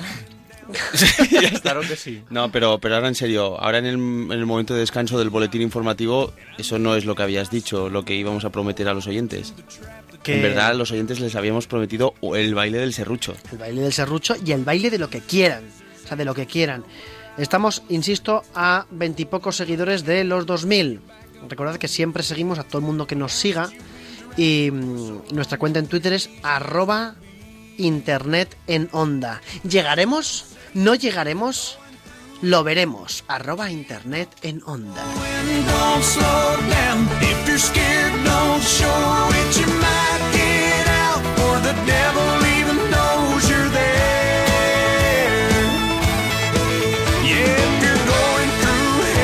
Y no vale hacer unfollow. No vale porque unfollow es dejar de seguir una cuenta en Twitter. Por cierto, pregunta Javier Álvarez en Twitter, eh, Vicente, que expliquemos la la- el significado de la palabra delay, que a veces es mucho más importante que el mismo significado de ancho de banda. ¿Qué significa delay? Delay es, es un retardo. Es un retardo que puede ser pues, aplicado pues, a, en tecnologías, por ejemplo, pues hay un retraso en la señal, tiene llega con un cierto delay.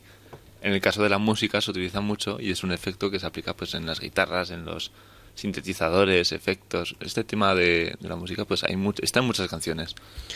Genial. Por cierto, nos dicen a través de Twitter es que yo estoy flipando. que acabamos de superar ya los 2006 seguidores y eh, bueno, esto se merece un... ¿Hay que hacer ya el baile o esperamos? O sea, A ver. no, a ver, a ver. Vamos a explicar a la audiencia cómo puede vernos bailar, ¿vale? Eh, que sigan arroba internet en onda, por supuesto, porque ahí colgaremos un enlace a través del 2000. Venga, aquí todo el mundo siguiendo. Que, eh, colgaremos un enlace para que podáis abrir una aplicación que se llama Periscope y vernos bailar. Será aproximadamente en 12 minutos después de conocer todas las no- últimas novedades sobre la cultura y sobre el teatro en concreto que nos trae Elena Villarreal. Elena, buenas tardes. Buenas tardes, Javier. Buenas tardes a Te- todos. ¿Te das cuenta que, que inauguras la nueva temporada de Internet en la Onda con 2.000 seguidores, verdad? Sí, sí, todo un Pero es que son 2014 ya, o sea, yo mm, te- no, no, somos muy influyentes, somos gurús de las redes sociales. Se nos va de las manos. No, no, se nos ha ido totalmente de las manos. Bueno, Elena, ¿qué, qué tenemos hoy?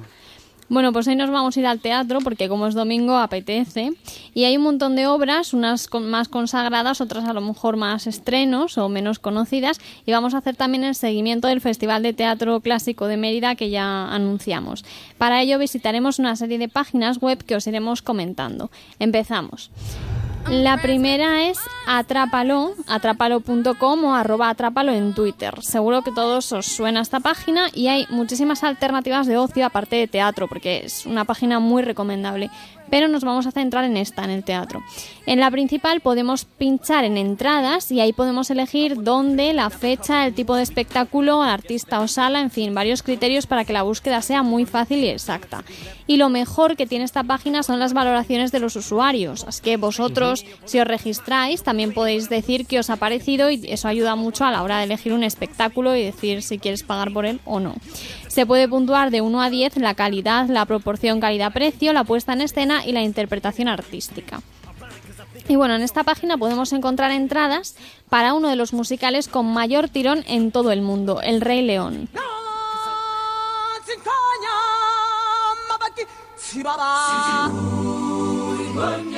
Este musical nos transporta a la sabana africana con todo su exotismo, los animales como leones, jirafas y un montón de colores. Y ya más de 70 millones de espectadores en todo el mundo han disfrutado de él, así que seguro que está muy pero que muy bien. Lo tenéis del 4 de agosto al 31 de octubre en el Teatro Lope de Vega en Madrid. El metro es Santo Domingo o Callao. Dura unas 2 horas 45 minutos y lo más importante ronda los 50-55 euros, así que hay que ir concienciado. La puntuación que tiene en esta página es un 9. Esto quiere decir que es extraordinario. Desde luego. Vamos a leer el mejor y el peor comentario, ¿vale? Por ejemplo, Manuel le ha puesto un 1 y dice que positivo absolutamente nada, le pongo un 1 por Timón y Pumba, que supongo que sea lo único que le gustó, y negativo no me gustó nada, hemos salido muy decepcionados. Bueno, Ah, pero un anónimo, en cambio, le pone un pedazo de 10 y dice que es mágico, impresionante, que no puede decir más. Es el primer musical que ve y ha sido maravilloso. Se lo recomienda a todo el mundo sin dudarlo. Pero ese después del musical, seguro que. Bueno, no voy a decir. Triunfo. Sí, hombre, a ver, vas a ver un musical y luego triunfas, pues te pongo un 10 o te pongo un 14 o, o no te pongo nada. Bueno, da igual. Te pongo Hombre, un igual le piso en gustó. Benidorm. te pongo un piso en Benidorm, por ejemplo. Qué mal pensados sois. bueno, no sé si tanta discrepancia de opiniones aclara o te lía un poco más, pero bueno, como se suele decir, pues os lleváis y juzgáis vosotros mismos. Y otra obra con una gran valoración es El lago de los cisnes, que se ha llevado a escena por el Ballet Clásico de San Petersburgo. Está hasta el día 8 de agosto en el Teatro Compa Gran Vía de Madrid, el Metro de Santo Domingo y Plaza de España, y tiene también un 8,5, que es también excelente. Es la representación de la obra de Tchaikovsky y tiene pues toda la fuerza que tenía la música de este compositor. Y nos cuenta una historia de amor entre un príncipe y una hermosa joven transformada en cisne por un conjuro de un brujo. Y esto tiene unas consecuencias horrorosas. La protagonista, que es una bailarina estupenda, tiene un doble papel. Por una parte es Odette, que es la hermosa princesa o el cisne blanco, y por otra parte es Odile, que es una malvada bruja o el cisne negro. Dura 2 horitas 10 minutos con 15 de descanso y antes estaba a 37 euros y ahora ronda los 25, así que está de rebajas. Es buen momento ajá, para ir a verla. 20 25 euros. 25, 25 euros por ver al cisne. Qué bueno. Por cierto, eh, un pequeño inciso.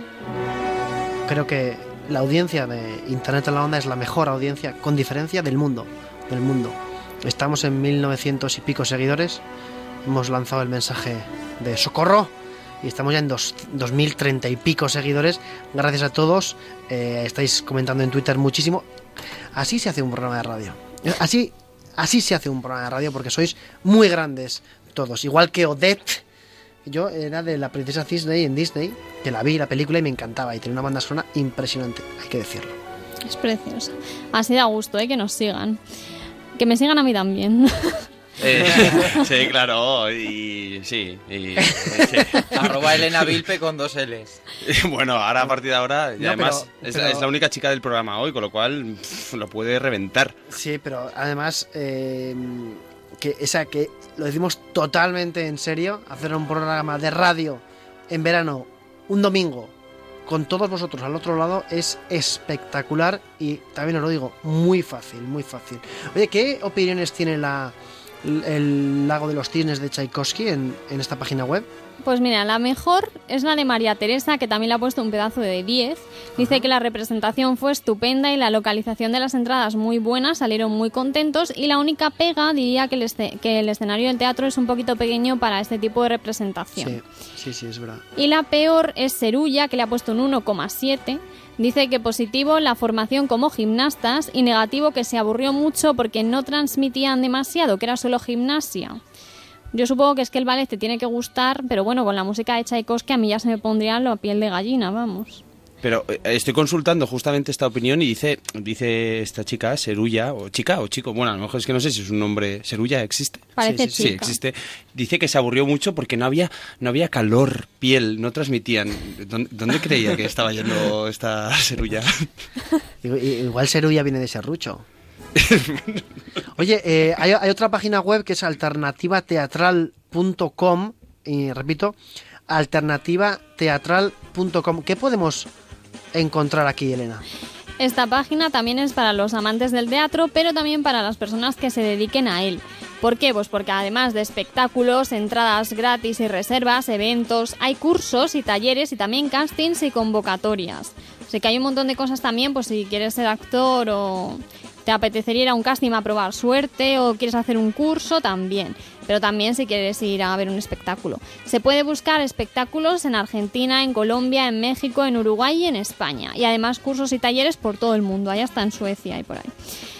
Os- yo os recomiendo en Madrid una obra que he visto, que es La Cantante Calva, arroba calva cantante en Twitter y en Facebook La Cantante Calva, y que tiene su propia web también, lacantantecalva.es, con mucha información res- relativa a este espectáculo. Mira, han anunciado que José Gómez ha muerto. ¡Ay, Dios mío! ¡Oh, ¡Pobre! ¿Cuándo ha muerto? ¿Por qué pones esa cara de asombro? Lo sabías muy bien. Murió hace dos años. Recuerda que asistimos a su entierro hace año y medio. Claro está que lo recuerdo, lo recordé enseguida. Pobre José. Llevaba cuatro años muerto y estaba todavía caliente. Era un verdadero cadáver viviente. Y qué alegre era. Bueno, es una comedia surrealista, un poco teatro del absurdo, porque como vemos el diálogo no tiene mucho sentido. Pero bueno, es muy, muy, muy graciosa. La ha versionado José Bote, quien también dirige el montaje y participa en la obra.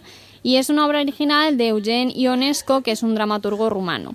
El argumento es ilógico, como hemos dicho, pero está muy bien. Y se puede ver en la calle Primitiva Gañán, número 5, el metro de Usera. De jue- el jueves y el viernes a las 9 de la tarde y sábados y domingos a las 7 y media.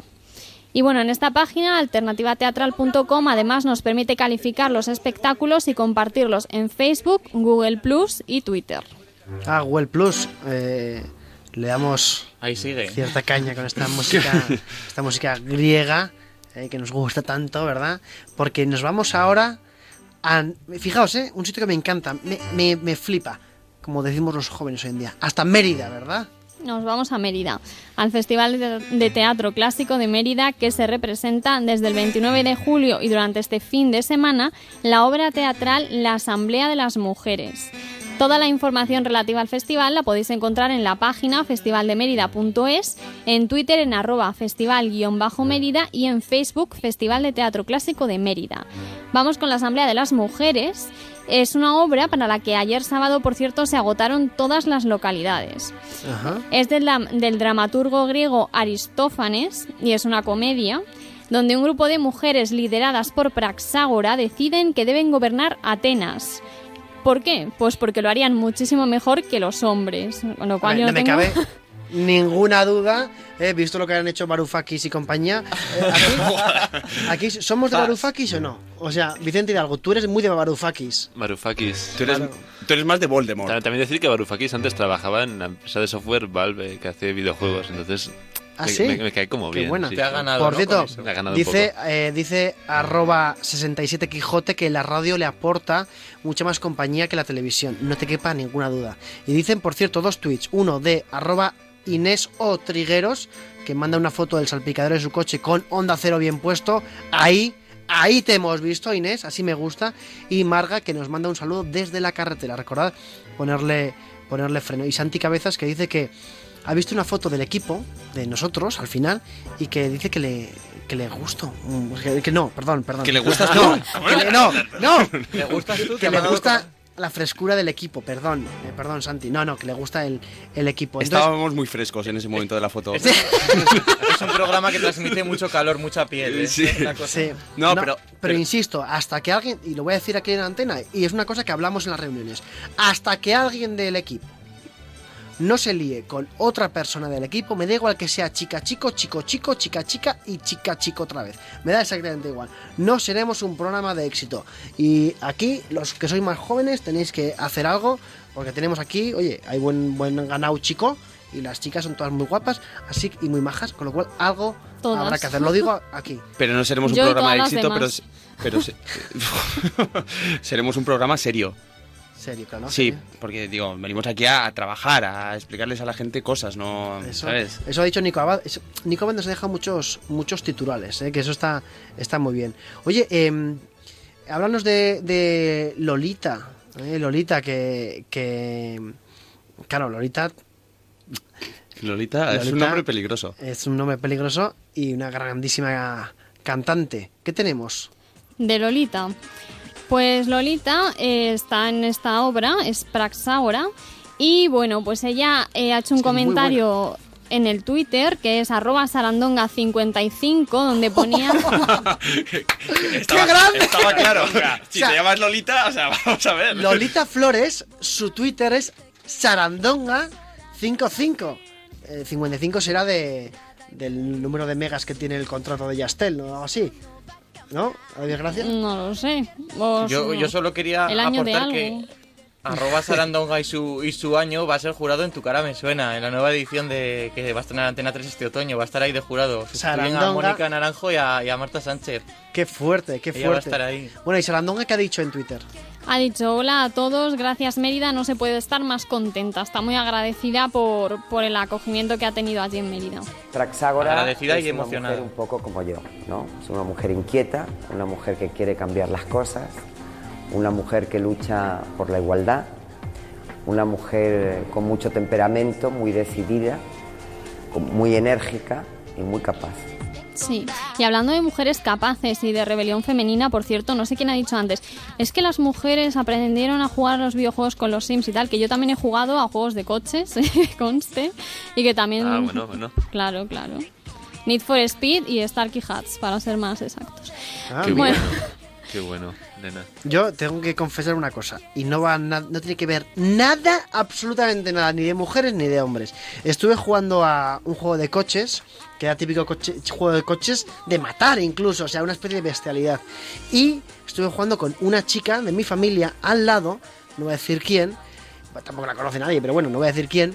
Y, joder, pues la tía se paraba en los semáforos, dejaba pasar a los peatones, y eh, que, que te dan puntos. Y no, no, no, no, no, hay que hacer las cosas bien, ¿no? Pero bueno, también... Yo pensaba que ibas a decir que te había ganado.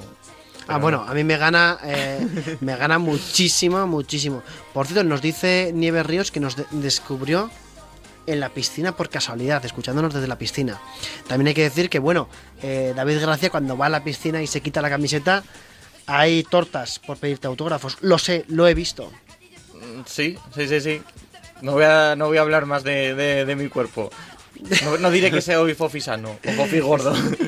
Bueno, y hasta aquí eh, el tema cultural. Vamos a hacer un repaso rápido de las páginas web que nos ha dicho Elena Villarreal, arroba Elena Vilpe, con H y dos L's, arroba Elena Villarreal, perdón, arroba Elena Vilpe y Elena Villarreal. Atrápalo.com, que en Twitter son arroba atrápalo, que ahí podéis ver los comentarios positivos, negativos de Anto, bueno, hemos traído el lago de los cisnes y el Rey León, eh, que está muy bien, la verdad es que está muy bien. Y luego decías también alternativateatral.org. Com. ¿Esta es la que más te ha gustado a ti? Eso es. Esta era original, por eso, porque también si quieres formarte como actor, si quieres hacer castings, todo esto, pues también lo tienes, que también está muy bien.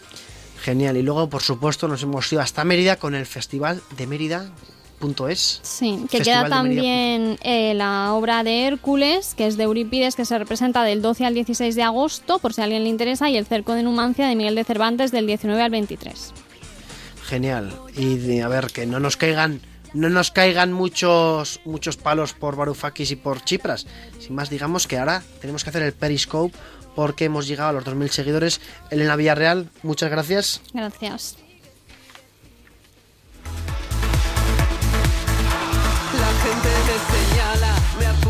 Con el dedo, susurra mis espaldas y a mí me importa un bledo. ¿Qué más me da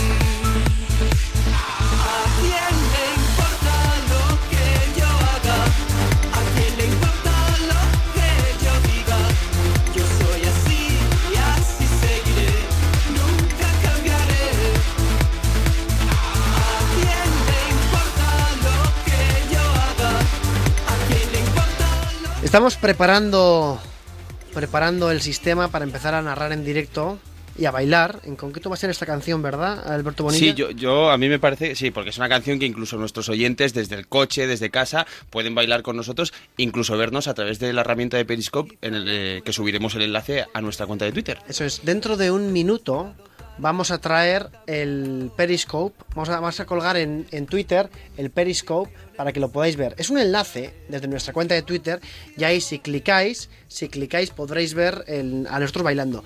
Esto es para celebrar, para celebrar que hemos llegado a los 2.000 seguidores, a los 2.000 seguidores, gracias a vosotros, porque hacer un programa de radio tan, claro, en verano, en directo, y que en verano. todos, todos detrás ahí animando y dando apoyo, nos, nos anima, nos, nos sirve, nos sirve mucho y nos sigue. Así que atentos al Twitter de arroba internet en onda, que en brevísimos momentos empezará.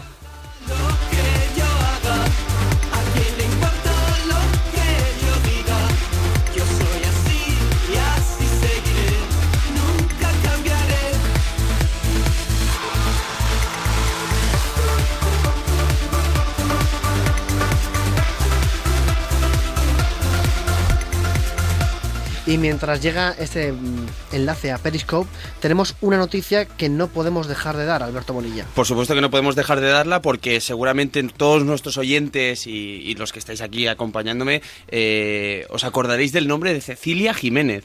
Hombre, Cecilia Jiménez Borja, claro. Cecilia Jiménez Borja, pues Cecilia Jiménez Borja, que ya fue noticia hace mucho tiempo, todos sabemos por qué, por, Borja ese, pueblo, por claro. ese gran retrato que hizo del ex homo.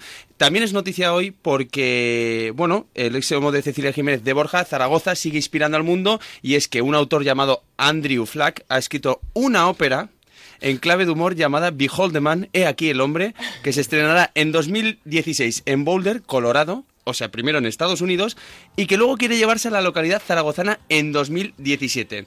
Y es increíble porque dice Andrew Flack que leyó la noticia en el periódico sobre, bueno, esa gran obra artística que, con la que nos deleitó Cecilia Jiménez, y que Cecilia no le pareció una desequilibrada. Dice, y desde entonces ideó la ópera junto al músico Paul Fowler, y incluso en septiembre de 2013 eh, fue a Borja para conocer a Cecilia. Y dice que la idea ha sido, pues bueno, la idea de la ópera es una mujer que arruina un fresco de escaso valor y salva una ciudad. Pues eso, eso mola. Es muy la historia de Cecilia realmente, porque ella, ella, o sea, ha llevado el nombre de Borja a todo el mundo. Sí, bueno, que él dice el tío este, el de la ópera, que Cecilia no le pareció una desequilibrada. Que no me toquen a mí Cecilia, ¿eh? que no me toquen a Cecilia porque es una campeona. Amigos, Vamos a poner de fondo una canción que es eh, Aquí le importa a quien vive. No, a quien, ¿A quién le aquí no hay importa? quien viva, no. ¿A quién hay quien viva? Eh, eh, la de Alaska, ¿cómo se llama? ¿A quién le importa, no? ¿A quién le importa? Eso es, como bien ha dicho Elena Villarreal y Alberto Bonilla. Eh, y la vamos a bailar. Ya estamos en Periscope. Entonces, ¿qué tenéis que hacer, amigos? Tenéis que conectaros a arroba internet en onda y ahí, en Twitter, y ahí veréis un enlace que pone no sé qué de Periscope en directo bailando. Ahí le pincháis. Y cuando le pinchéis nos veréis aquí a los que estamos en el estudio eh, dándolo todo, todo por, por bailar. Ya hay 20 personas conectadas viendo. Entonces, subimos la música, amigos. ¡Y vamos allá! ¿A quién le importa lo que yo diga? Yo soy así y así seguiré. Nunca cambiaré. ¿A quién le importa lo que yo haga? ¿A quién le importa lo que yo diga? Yo soy así y así seguiré. Nunca cambiaré. Ahora sigue, ¿no? Sí, Eh, hablan sigue, por sí. la calle, todos me saludan. No, pero me critica. No, por favor, yo estoy pensando en la gente que, por ejemplo, acaba de conectar la radio, entra en onda, conecta onda cero y, y de repente lo que escucha es a unos tíos gritando que además están diciendo "Eh, estamos en vídeo tal. Eh, por favor, hay que explicar a la gente que este momento ha sido para daros las gracias por los más de 2.000 seguidores que tenemos ya en la cuenta y que esto ha sido un boom mundial. Con lo cual, muchas gracias a todos y prometemos no inmolarnos otra vez hasta que consigamos los 3.000 seguidores. Gracias. Estos son, sois muy grandes.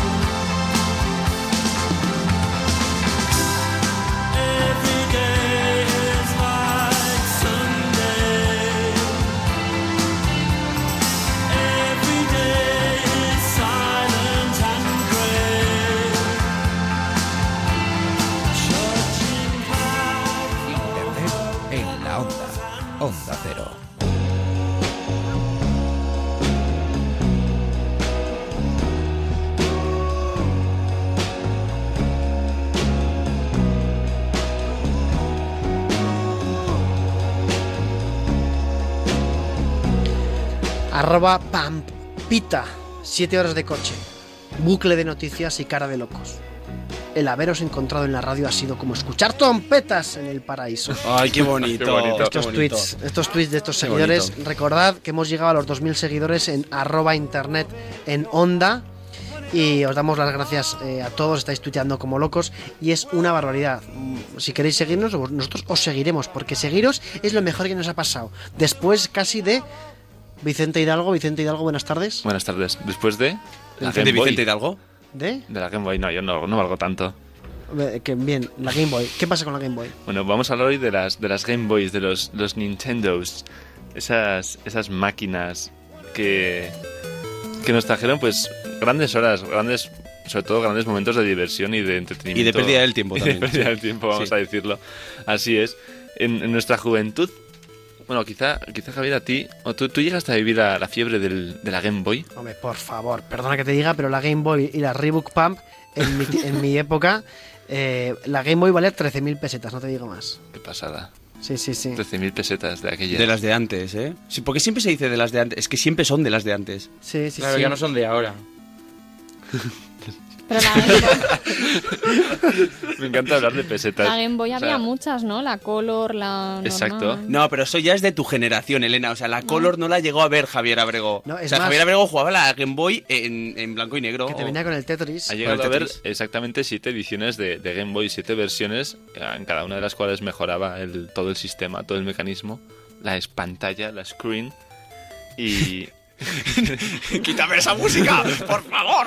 Ahí, ahí, bueno, y podemos, allá por los años 90, cuando esto pues estaba, estaba empezando, porque empezó en el 89, eh, contaba con grandes detractores. Entonces tenemos por aquí a un, un señor que se llamaba José Ioni, que, pues, tío, se mostraba totalmente contrario a esto. Vale, vamos a escuchar a José Dioni este. Es el mayor detractor de los Nintendos en general, como él, él los llama. Y atención amigos, porque lo que vais a escuchar ahora es real. Los Nintendos, Segas, Super Nintendo, PlayStation, whatever.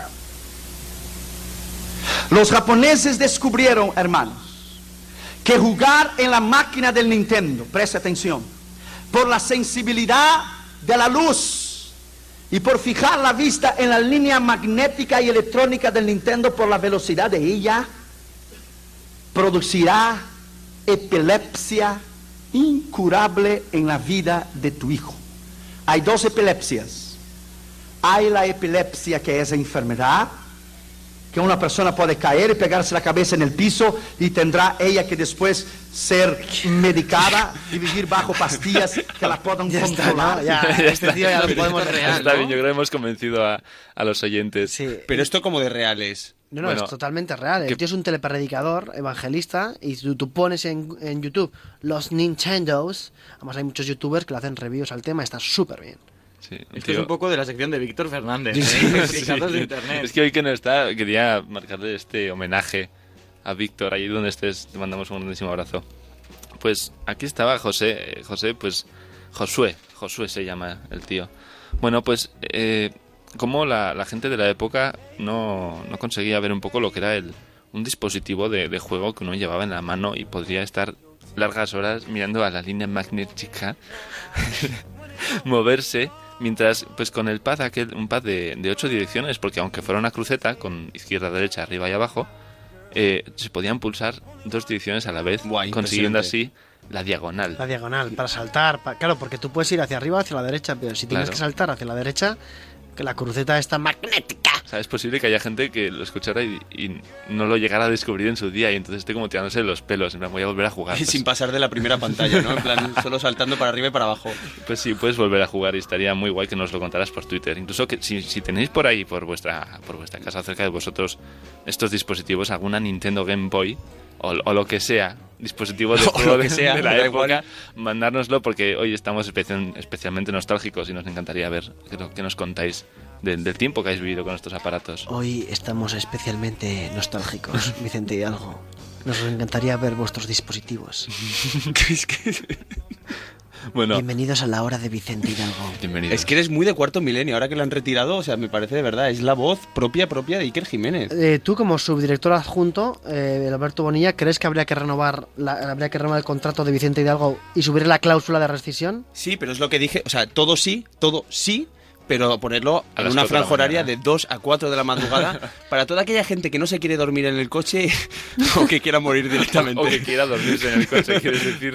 O que quiera dormir en el coche. Yo creo que aquí falta el, el cuñado, porque esto es un poco ratones colorados, ¿no? Sí. Que alguien se ría como él y ya Vicente hace de. de Hablando, Quintero. hablando de las Game Boys, dice Esther Frami, arroba Frami65, dice, la de peloteras que tenía con la abuela de mis hijos por culpa de la Game Boy, ya que decía que los niños se volvían tontos. Mm. Eh, esto es muy bien, la línea magnética. Bueno, esto da para todo un estudio sociológico de lo que pasaba en la época, cómo aquello cambió y cómo, pues básicamente ha marcado la forma de jugar, eh, pues casi individual, aunque ahora se puede compartir y se puede jugar con varias personas, multijugador que se llama, en, en uno de estos aparatos. Pero entonces sí que es verdad que la, la sensación que daba era un poco de, el, el niño estaba ahí en sí mismo con un aparato en las manos, con unos botones.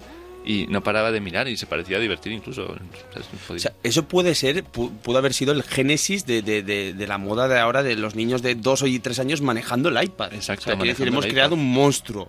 pero un monstruo. Quizá no es un monstruo, quizás es la propia evolución pues que nos lleva a desarrollar esa, esa, esas interfaces y esa, esa interactualidad. Sí, ese cuarto pulgar. Ese cuarto pulgar. Es que yo creo que son como todo, que es bueno, pero en su justa medida. Si Ajá, estás todo el día ahí.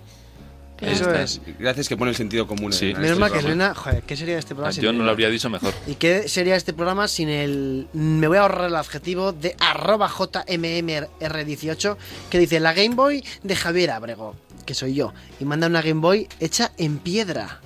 En piedra Pómez, el tío. De la edad de piedra. Que la gente que nos siga a través de Periscope la estamos poniendo, le vamos, la vamos a retuitear. Venga, vamos a retuitearla para estos dos Venga, va. y pico seguidores. Gracias, Shoshe.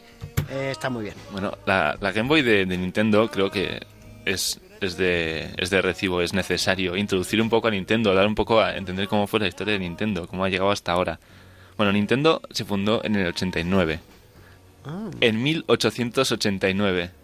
Es ¿Cómo? una empresa que tiene muchísimos años. Exacto, en A 1889. ver, si no existía ni la tele, que iba a hacer Claro. Nintendo? ¿Y qué hacía Nintendo? Hombre, Porque pues no puede hacía hacer en videojuegos. aguas, no sé. Empezaron fabricando y, distribuyendo barajas de cartas de, de un juego de la, de la- pues, un juego tradicional japonés en 1869.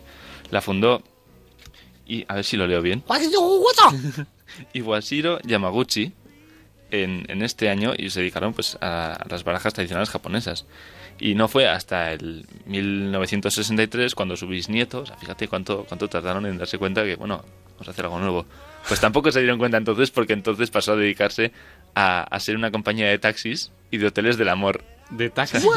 Lo que estáis oyendo. ¿Qué son los hoteles del amor? Eh, no, he querido, no querido andar en el tema, pero puedes Son- intuirlo. no, no, supongo. yo conozco. Son, Ya conoces bien. Sí. son, Sí, son cuéntanos. hoteles en las que la, va la gente, se da la mano y canta Kumbaya.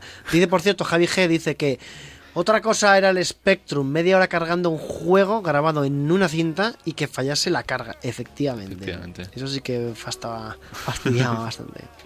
Bueno, pues no fue hasta hasta el hasta el 85, hasta 1985 cuando bueno, ya entonces en el- la- las videoconsolas no empezaron con la Game Boy, efectivamente, estaban Atari, Sega, etcétera antes, pero fue entonces pues de- de- después de aquellos negocios que seguramente no les salieron muy bien de los taxis y hoteles del amor, cuando empezaron a ver un poco cómo aparecía una industria ahí en el siglo XX de la electrónica en la, en la, en la que el entretenimi- entretenimiento pues empezaba a cobrar protagonismo.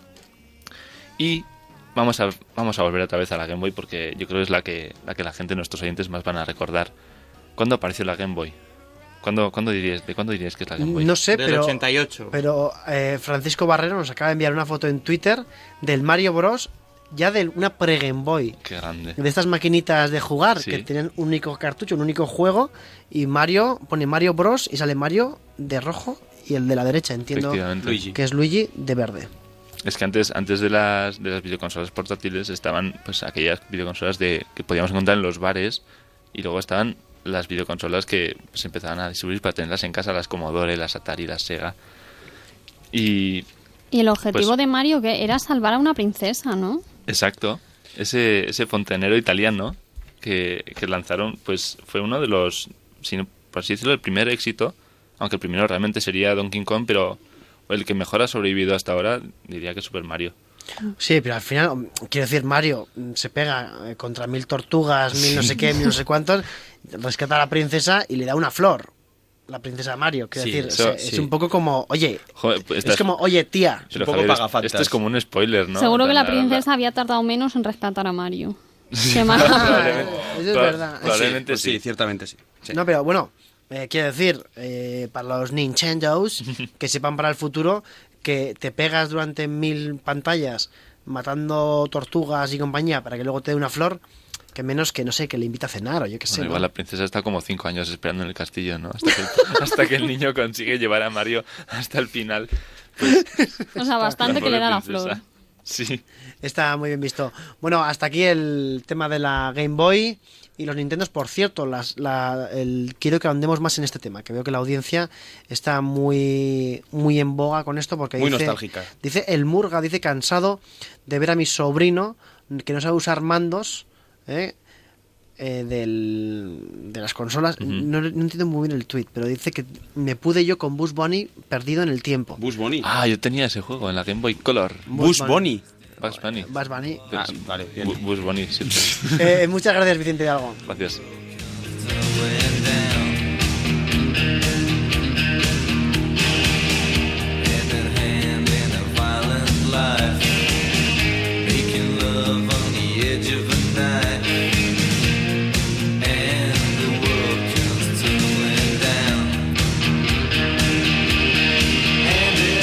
Internet en la onda. Cero. Y ahora con el gran David Gracia hablaremos de Transmedia y hablaremos de Cuba.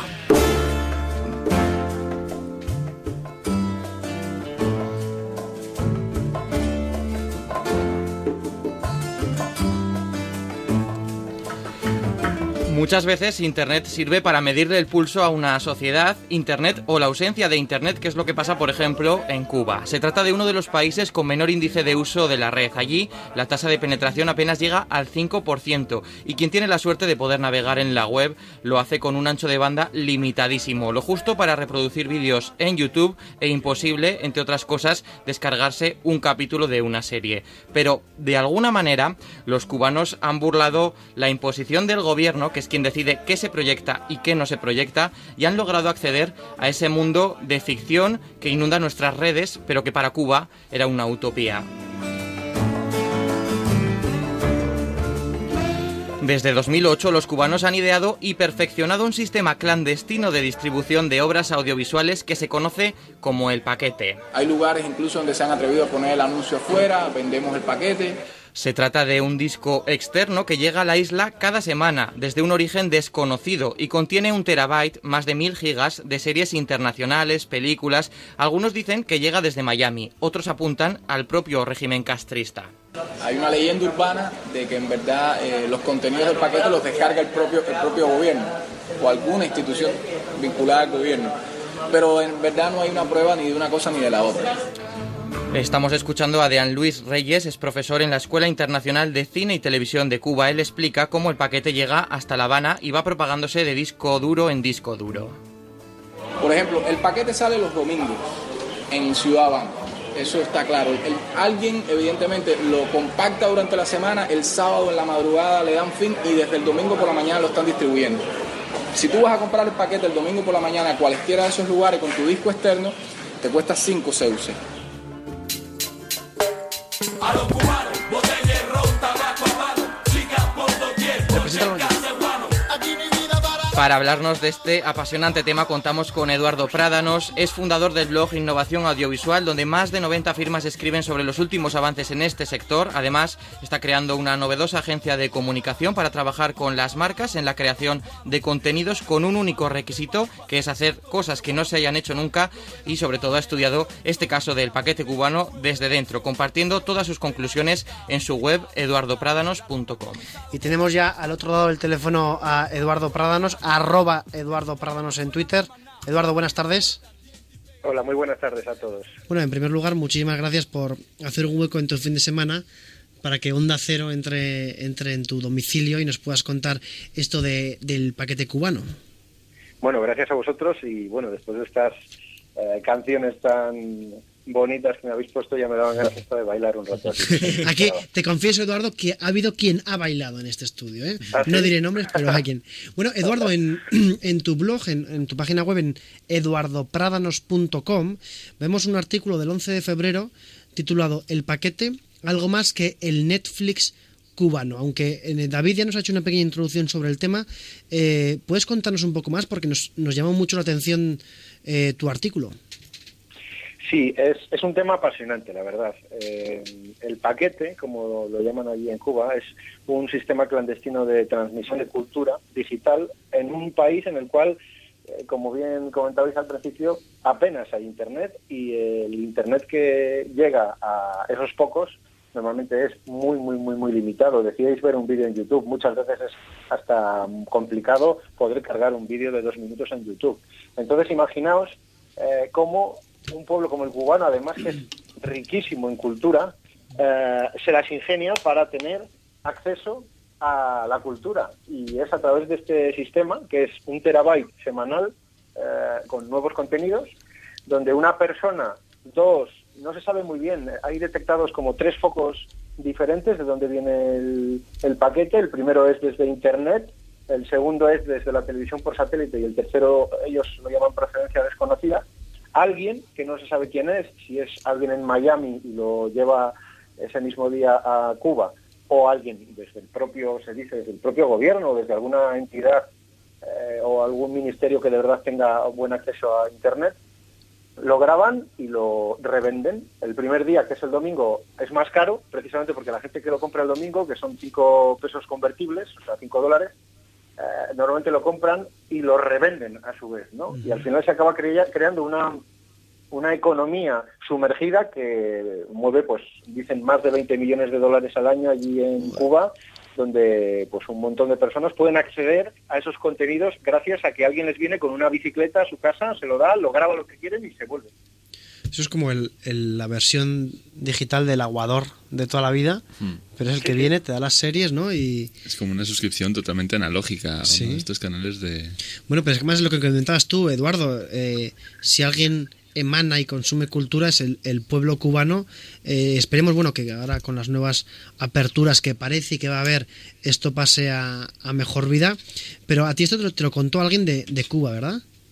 Sí, sí, sí. Yo soy profesor en la Escuela Internacional de Cine y Televisión en Cuba y mm, hay un profesor especializado allí que se llama Jean Luis Reyes que pues se ha convertido en una, una especie de eminencia relacionada con, con el paquete. ¿no? El paquete ha pasado de ser algo sobre lo que nadie hablaba a algo que está incluso en debates en la televisión en, Cuba, ¿no? Donde hay personas que abogan porque pues porque sea mucho más accesible esos contenidos, ¿no? Que no haya que tener esa pelea que incluso tiene la propia televisión cubana contra los que montan el paquete por ver quién, ver quién lanza algo antes, ¿no? Quién, quién pone a disposición del espectador algo antes. Y fíjate que se ha acabado creando hasta una, una nueva manera de, de publicitarse, porque allí, claro, en Cuba es un lugar en el cual apenas hay, anuncios. O sea, eh, el paquete acaba siendo ese lugar donde un pequeño comercio local, que ya desde hace unos años sí que se pueden establecer como cuentapropistas los, los cubanos, pues acaba,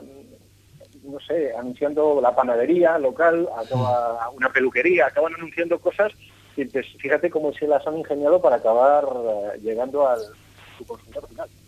Qué bueno, qué bueno.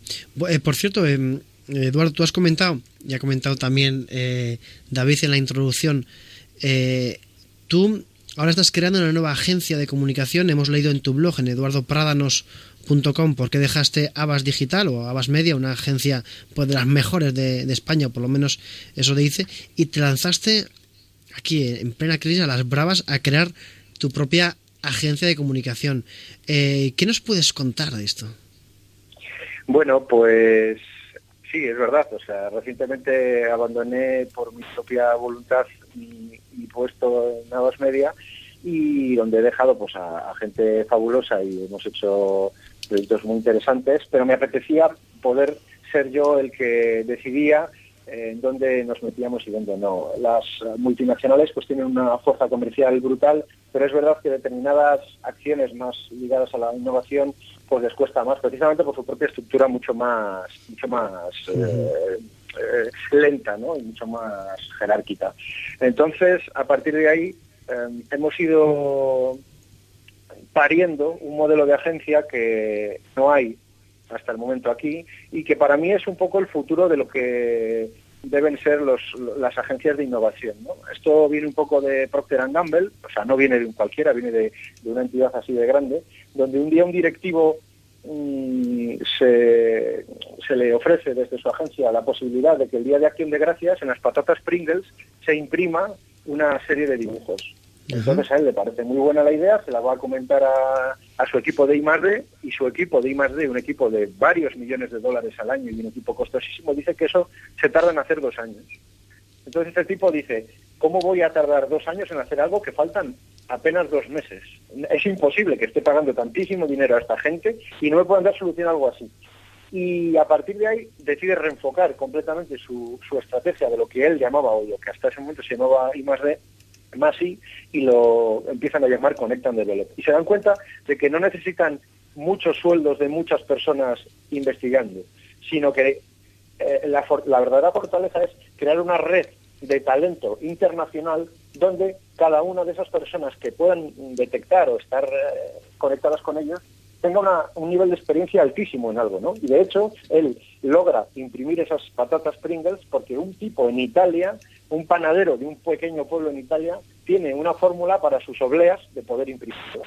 Y gracias a eso bueno. es un poco lo que nos inspira a nosotros a, a- a abordar la estrategia de innovación un poco abierta porque, porque sí que creemos mucho en esa red de talento, eh, siempre bajo la supervisión, nuestro thinking, nuestra dirección creativa y estratégica, para poder acabar dando las mejores soluciones a, las grandes marcas de este país e incluso nuestro lanzamiento y nuestro- o sea, nuestra manera de trabajar va a ser internacional. ¿no? Ya lo estamos haciendo ahora en otros proyectos y cuando en octubre hagamos el lanzamiento comercial de la compañía, que será algo que intentaremos sea potente, eh, vamos a trabajar así. O sea, nos interesa además ese nuevo modelo de personas que acaban un poco cansadas de determinadas cosas e intentan hacerlo desde fuera de otra manera, siendo mucho más ágiles y, y ofreciendo de verdad, yo creo que eh, nuevas cosas, nuevas formas de hacer las cosas a las marcas para acabar llegando a sus consumidores, que al final es de lo que se trata, ¿no? Mm, eh, no tenéis nombre todavía, ¿verdad? De la, de la agencia. Buena pregunta. Sabía que me lo ibas a hacer, de hecho. Eh, no, nos encontramos justo en ese momento en el cual, aunque nuestra razón social ya está constituida, creemos que debemos tener un nombre comercial potente y estamos justo en ello. De hecho, estamos debatiéndolo, probablemente la semana que viene lo sepamos, pero, pero no, aún, aún no lo hay. Bueno, que sepas que, eh, Eduardo, en cuanto lo sepas, nos lo dices y nosotros lo, lo comunicaremos porque una agencia así yo creo que hace falta y podéis hacer cosas que hagan mucho ruido, en, sobre- no ya en este país, sino, sino en el mundo entero. Arroba Eduardo Prádanos. Eh, muchísimas gracias por, por este break en tu fin de semana y te, de verdad, te damos muchísimas las gracias porque sabemos que tienes una agenda muy ocupada. Lo dicho. Muchísimas gracias a vosotros y un abrazo. Eduardo, por favor, te esperamos el nombre de la agencia en cuando tengáis. Vale, contad con ello, contad con ello. Sois No. los primeros, bueno, los segundos, los segundos en saberlo, después de, de los más allegados, pero Mientras lo sepamos antes que la serie y compañía, a nosotros nos da igual. contad. Venga, vamos a hacer eso. Muchas Gracias. Eduardo, muchísimas gracias. De verdad, arroba Eduardo Prádanos, que nos ha contado el paquete, eh, la manera de ver series en Cuba y también nos ha traído su nueva agencia, una agencia que es totalmente nueva en España y que yo creo que lo va a dar, lo va a petar muy fuerte. Elena Villarreal, despedimos ya el programa. Muchas gracias y feliz semana, chicos. Feliz semana igualmente, Alberto Bonilla. Feliz semana también. Javier Gorosquita nuestro control técnico. Eh, David Gracia, muchas gracias. Y gracias a todos los que nos han empezado a seguir en Twitter. Bueno, yo, haría un reto. Si en esta semana llegamos a 2200. Bueno, eh, visto lo visto, serrucho de verdad. Serrucho de verdad. Vicente Hidalgo, muchas gracias. Muchas gracias. La semana que viene venimos con más, con mejor incluso, a ver si lo podemos mejorar. Eh, hemos empezado el programa con mil y pico seguidores, llevamos 2065. Esto es una pasada, recordad que nos podéis seguir siguiendo en arroba internet en onda y desde ahí os volveremos a seguir. Os queremos muchísimo, de verdad, sois los mejores. Gracias. Adiós.